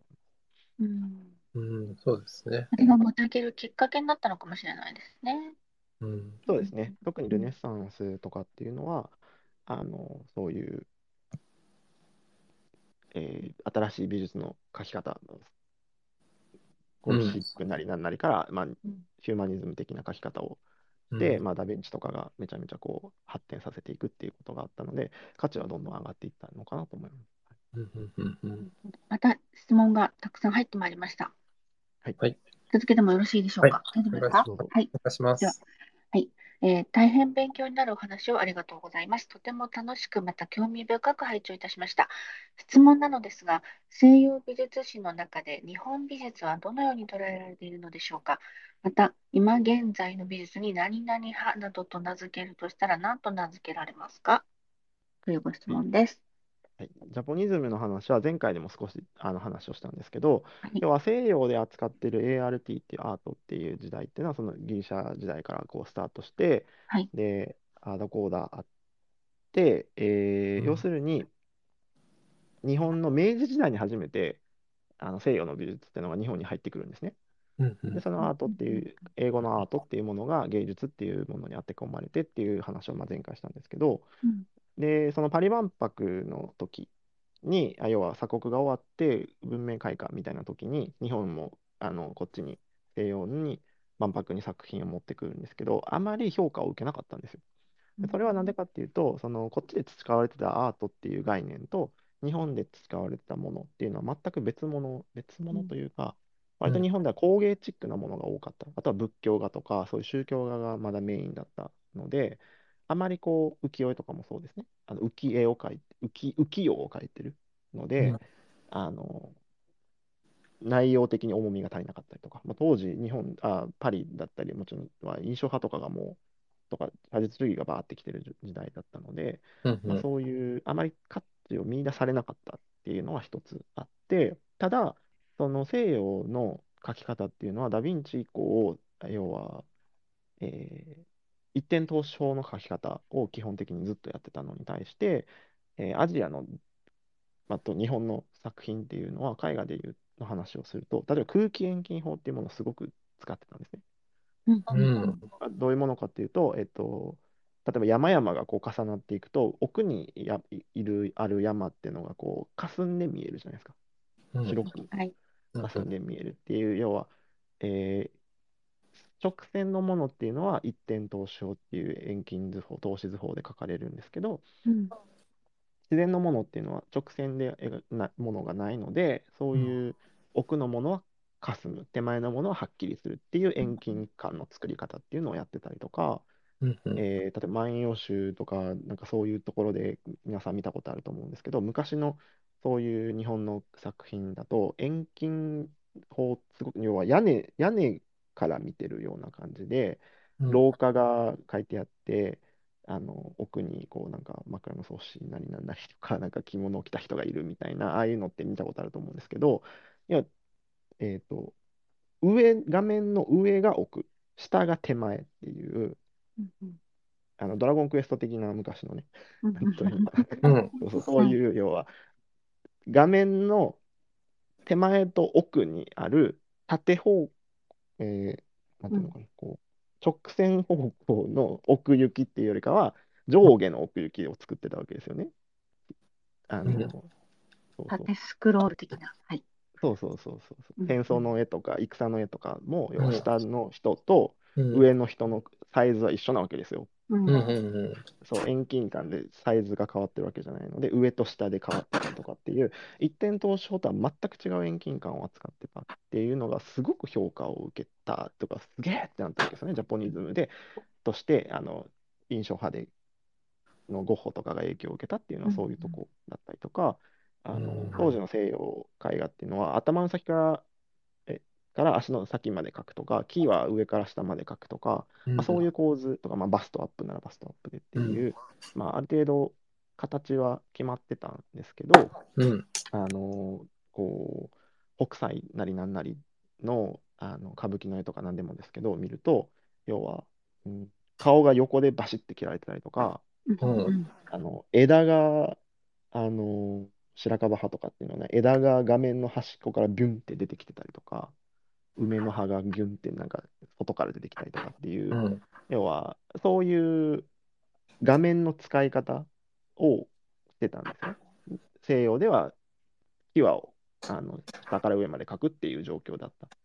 のに対して、うん。まあそういうものに、そういう新しいダイナミックな構図だったりとか、うん。机を斜めに置いてある。ロートレックとかっていうのを見たらわかるんですけど、あのバーカウンターがこう斜めに書かれてたりとかっていうのも、うん。あの日本が、日本のその浮世絵とかの橋、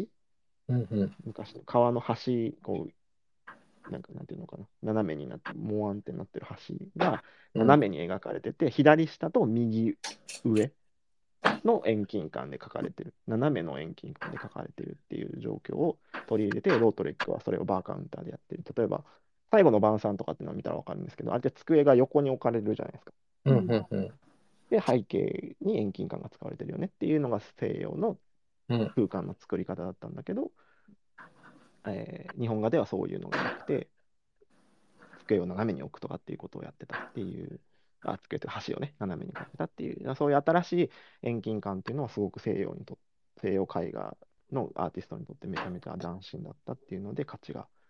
出てたっていうのが、まあ、ジャポニズムだったりします。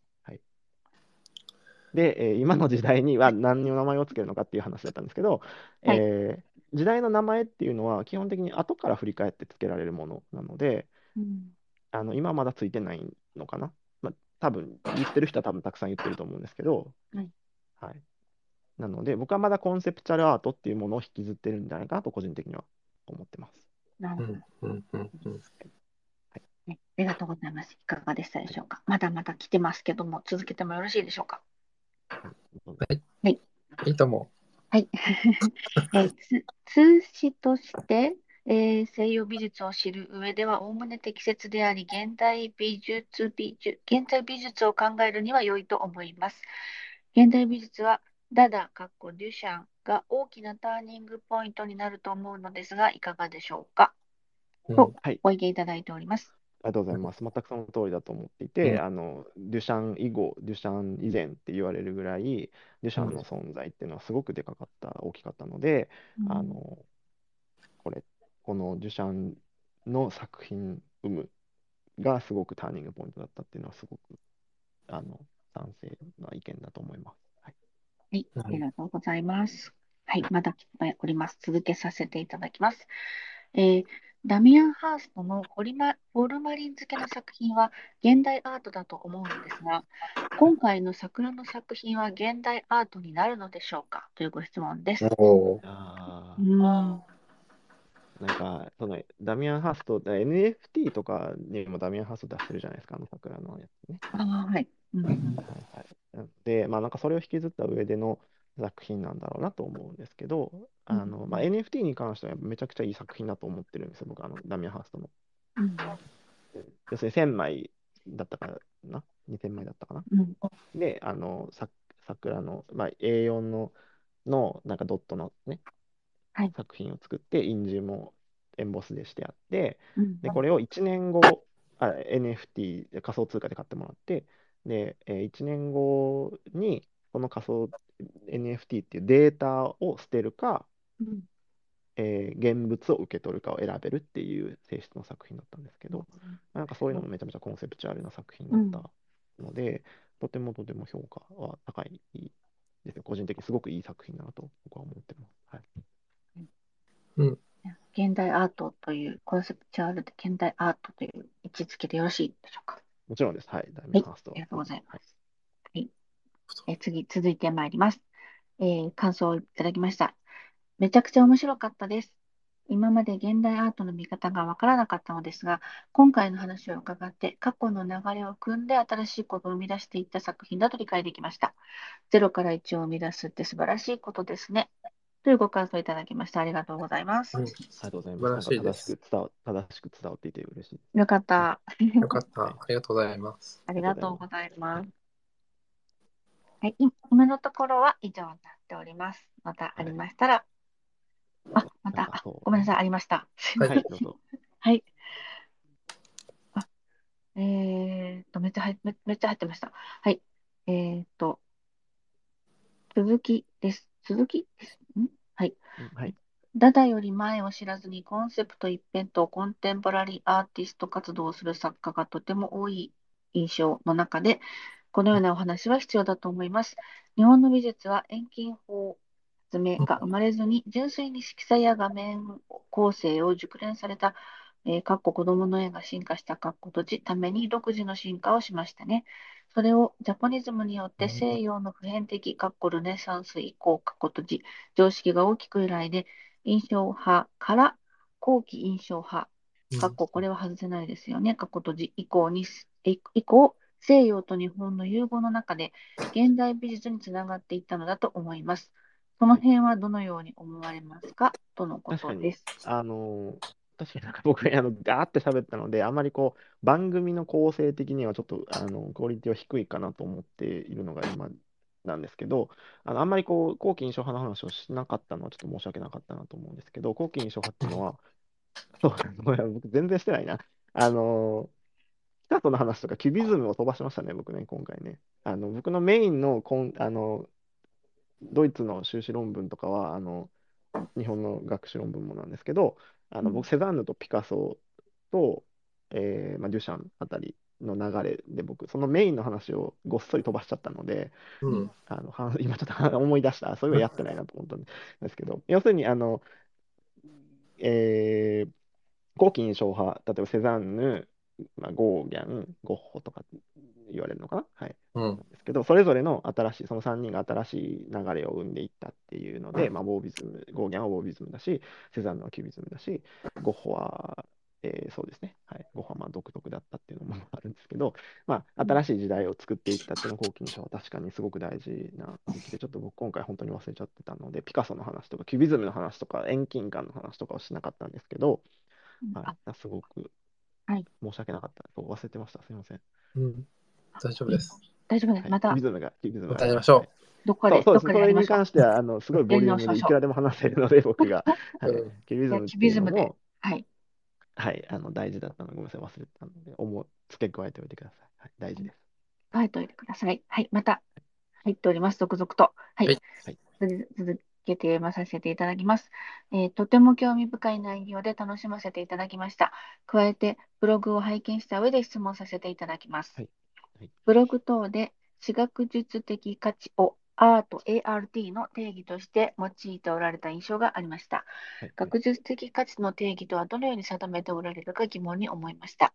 なるほど。最も盛んな研究分野という文脈であれば、時代ごとに社会的政治的要因によって潮流と流星があると思いますし、うんえー研究されること自体に根拠があるのであれば、現代では学術的に研究されないサブカルチャー分野を探すことも難しいと思います。その上で、西洋美術が最も私学術的価値があるという部分を詳しくお聞きしたいです。えーうんつつい、はい。つあ、じゃあ追記は後にしましょうか。追、追記はい大丈夫ですか？はい。なんか、えっと、僕の書き方もちょっとあの悪かったのかなと思うんですけど、西洋美術っていうのが私学的価値が一番あるっていうことを僕は論じているつもりはなくって、えっと、要するに ART っていうものはあの古代ギリシャからの時代からずっと培われていて、私学の上で成り立ってますよねっていう話で、日本語のカタカナのアートっていうのは和製英語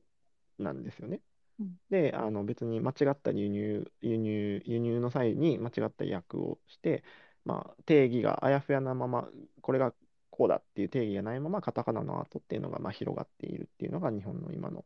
えー現状で、例えばそのラテアートだったり、ネイルアートもアートだし、うん、その何でもかんでもアートだよね。歌手歌、あの歌手の人もアーティストって呼ぶしとか、ううんん。まあそのアートっていうのがごちゃごちゃになってるよねっていうことに対して、そこの問題を大きく取り上げていたので、僕の中で。で、そうじゃなくて、その正しい美術、まあ、芸術、アートっていうものは、えー今まで話したみたいに、私学的な要は学問、学問として成立してきた長い長い、まあ、大学もあるし、はい、学問としての価値があるので、まあ、その学問的価値、学術的価値っていうのを保有していないと、まあ、わかり、悪く言えば工作になっちゃうよねっていううんうん。こと、工作と美術作品の差っていうのは、まあ、そういうところにあるのかなっていうことを言ってたつもりだったんですね。で、でその学術的価値ってじゃあ何なのかって言ったら、そのうちの一つが、しかも一番大きいであろう一つっていうのが私学的価値なので、まあ、美術史的な価値で、現代アートとしては新しいものを作んなきゃいけないし、クラシカルなものっていうのは、その時代の、えールールじゃないけど、まあ、印象派なら印象派としての価値がある作品を作る、文化を守るとかっていう意味では、そういうものをやっていかなきゃいけないっていうのは、まあ、私学的価値だよねっていうことを言っていて、で、まあ、そのサブカルチャーを扱うっていうことももちろん、例えば村上隆さんとかっていうのはサブカルチャーを扱った作品だと思うんですけど、ああいうような作品っていうのも、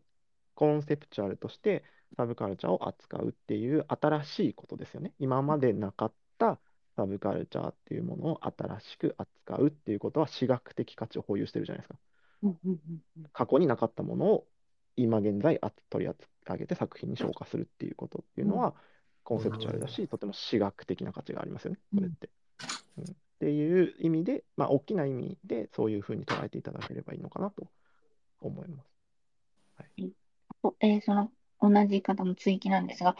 えっと、細かい指摘で申し訳ありませんが、正教会とカトリックの分離は16世紀ルターの宗教革命ではなく、8世紀の肖像崇拝問題等から11世紀の出来事だと思いますとのことです。あら、ごめんなさい。僕、ごめんなさい。宗教にすごく詳しくなくて、間違ったことを言ったかもしれないです。すみません。とのことです。はい。では、訂続きお詫びをします。はい。では、次に参ります。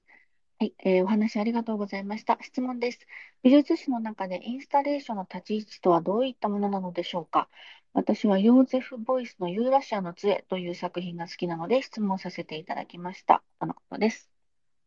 はい。はい。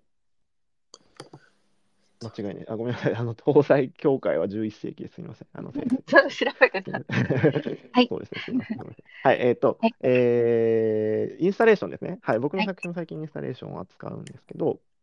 えーインスタレーションっていうのは、つまり観客、見る人とかっていうのが、えーものが作品の中に左右する、作用する、入ってく、触るとか、動くとか、ボックスの中に入るとか、うん作品が作る空間の中に入るとか、いわく絵画っていうと壁の中にかかってるものだったし、彫刻っていうのはまあボンと置かれてるものだったのに対して、まあなんかそういうものの中に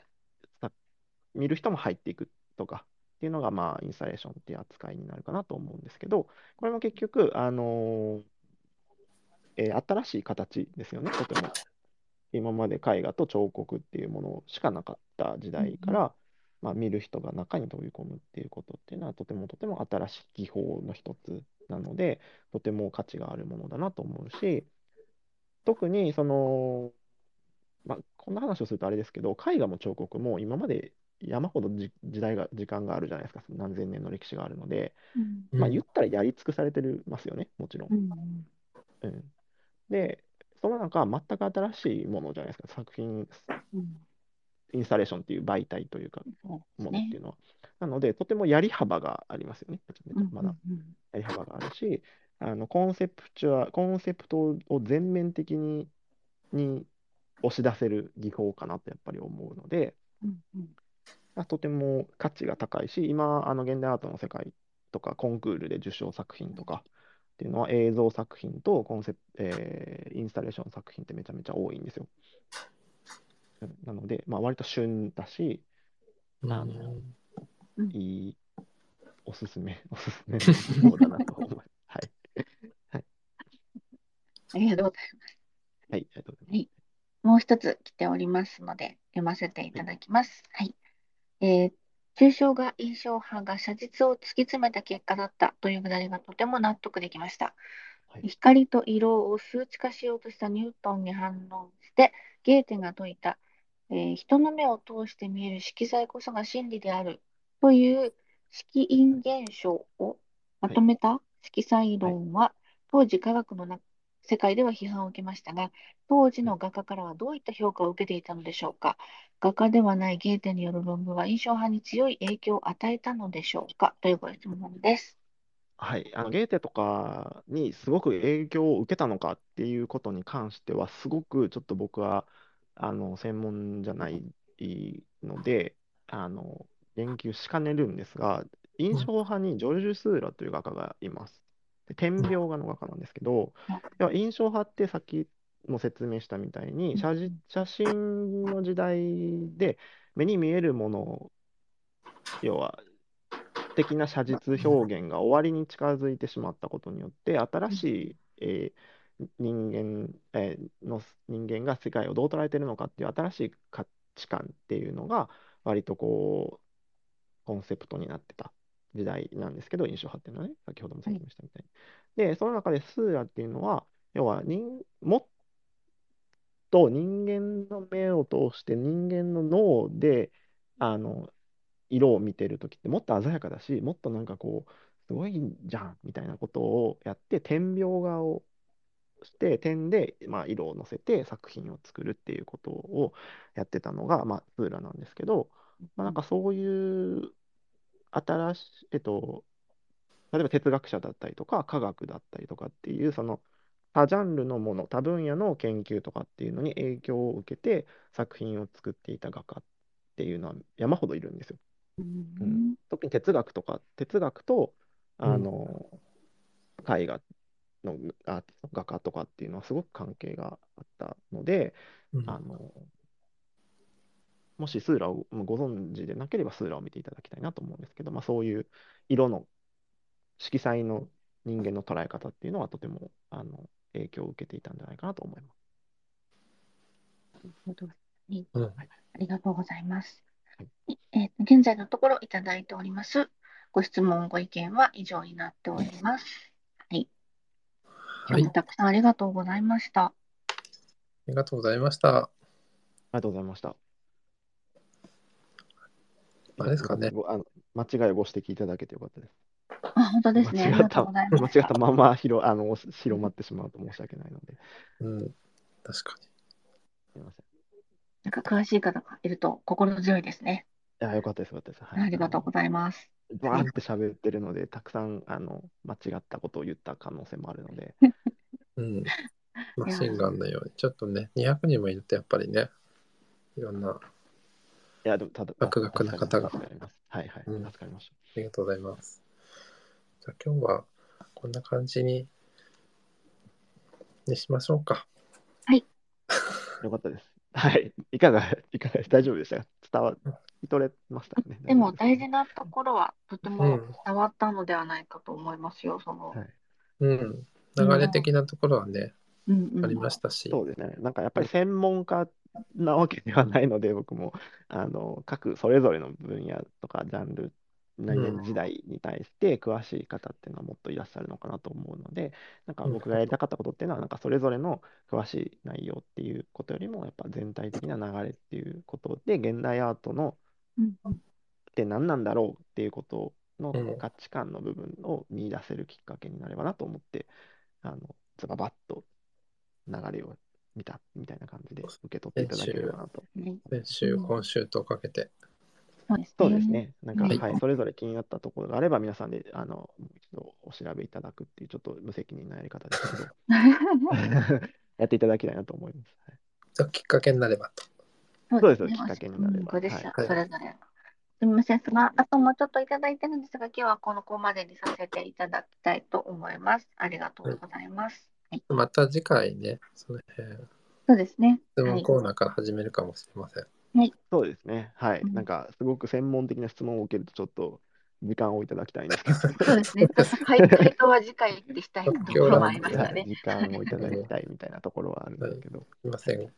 ありがとうございました。ありがとうございます。じゃあ、そんな感じで、今日は、えっ、と、はい。岡村さん、感想ま、はい。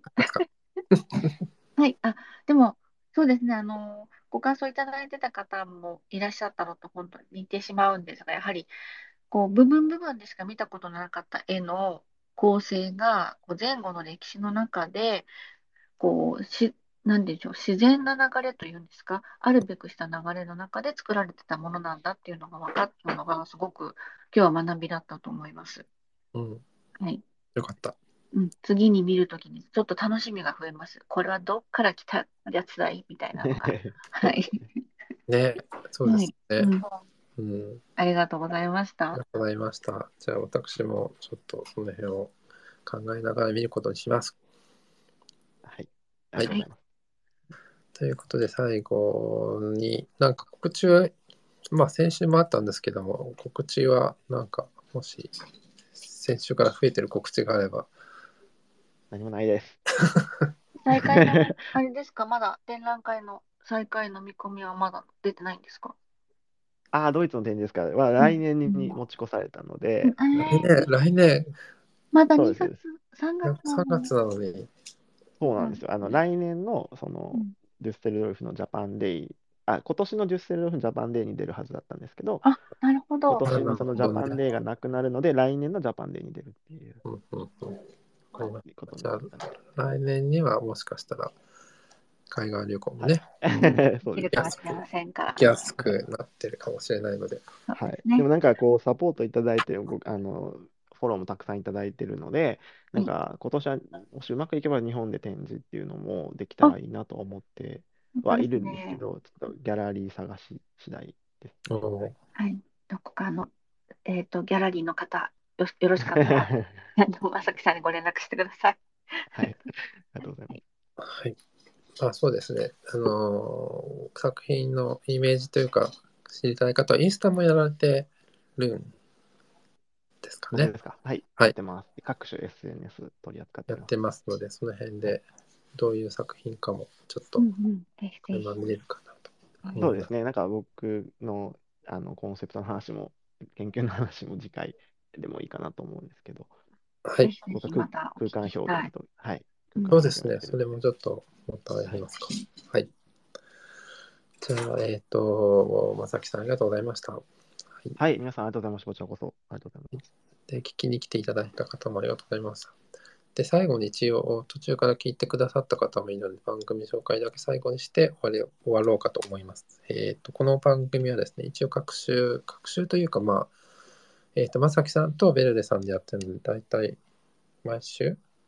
予定なのかな？来来週、はい。来週もあるかもしれないですけども、なるべく毎週やろうかなと思います。で、はい1時間をめどに、えーっと、そうですね、まさきさんとベルデさんで、ちょっと入れ違いでやっていこうかなと思ってます。で、来週一応、あのー日本で開催されている、えーっと、ドリスデン美術館のフェルメール展と、あとメトロポリタン美術館展の話を、ちょっと来週、ペルゼも入れてやろうかな。その時はカルビさんも、あの、登場していただけるので、はいやろうかなと思いますので、また告知しますので、その辺も、またよろしかったらお越しいただけたらと思います。はい。私今日行ってきました。あフェルメール。じゃあその話、これからしますか。じゃあその話は来週。来週、はい。ちょっとく加われるなと思いました。これで。はい。はい。なので、ちょっとフォローしとくと、その辺の告知が飛んだりするかもしれませんので、まだフォローしてない方は、いかまやさんと、えっ、と、まさきさんのフォローをお願いします。よろしくお願いします。お願いしはい、お願います。します。はい。ということで、えっ、と、皆様、この辺でじゃあ終わろうと思います。皆さん、えっ、と、おやすみなさい。はい、ありがとうございました。ありがとうございました。はいありが。とうございました。はい。ということで、部屋閉じます。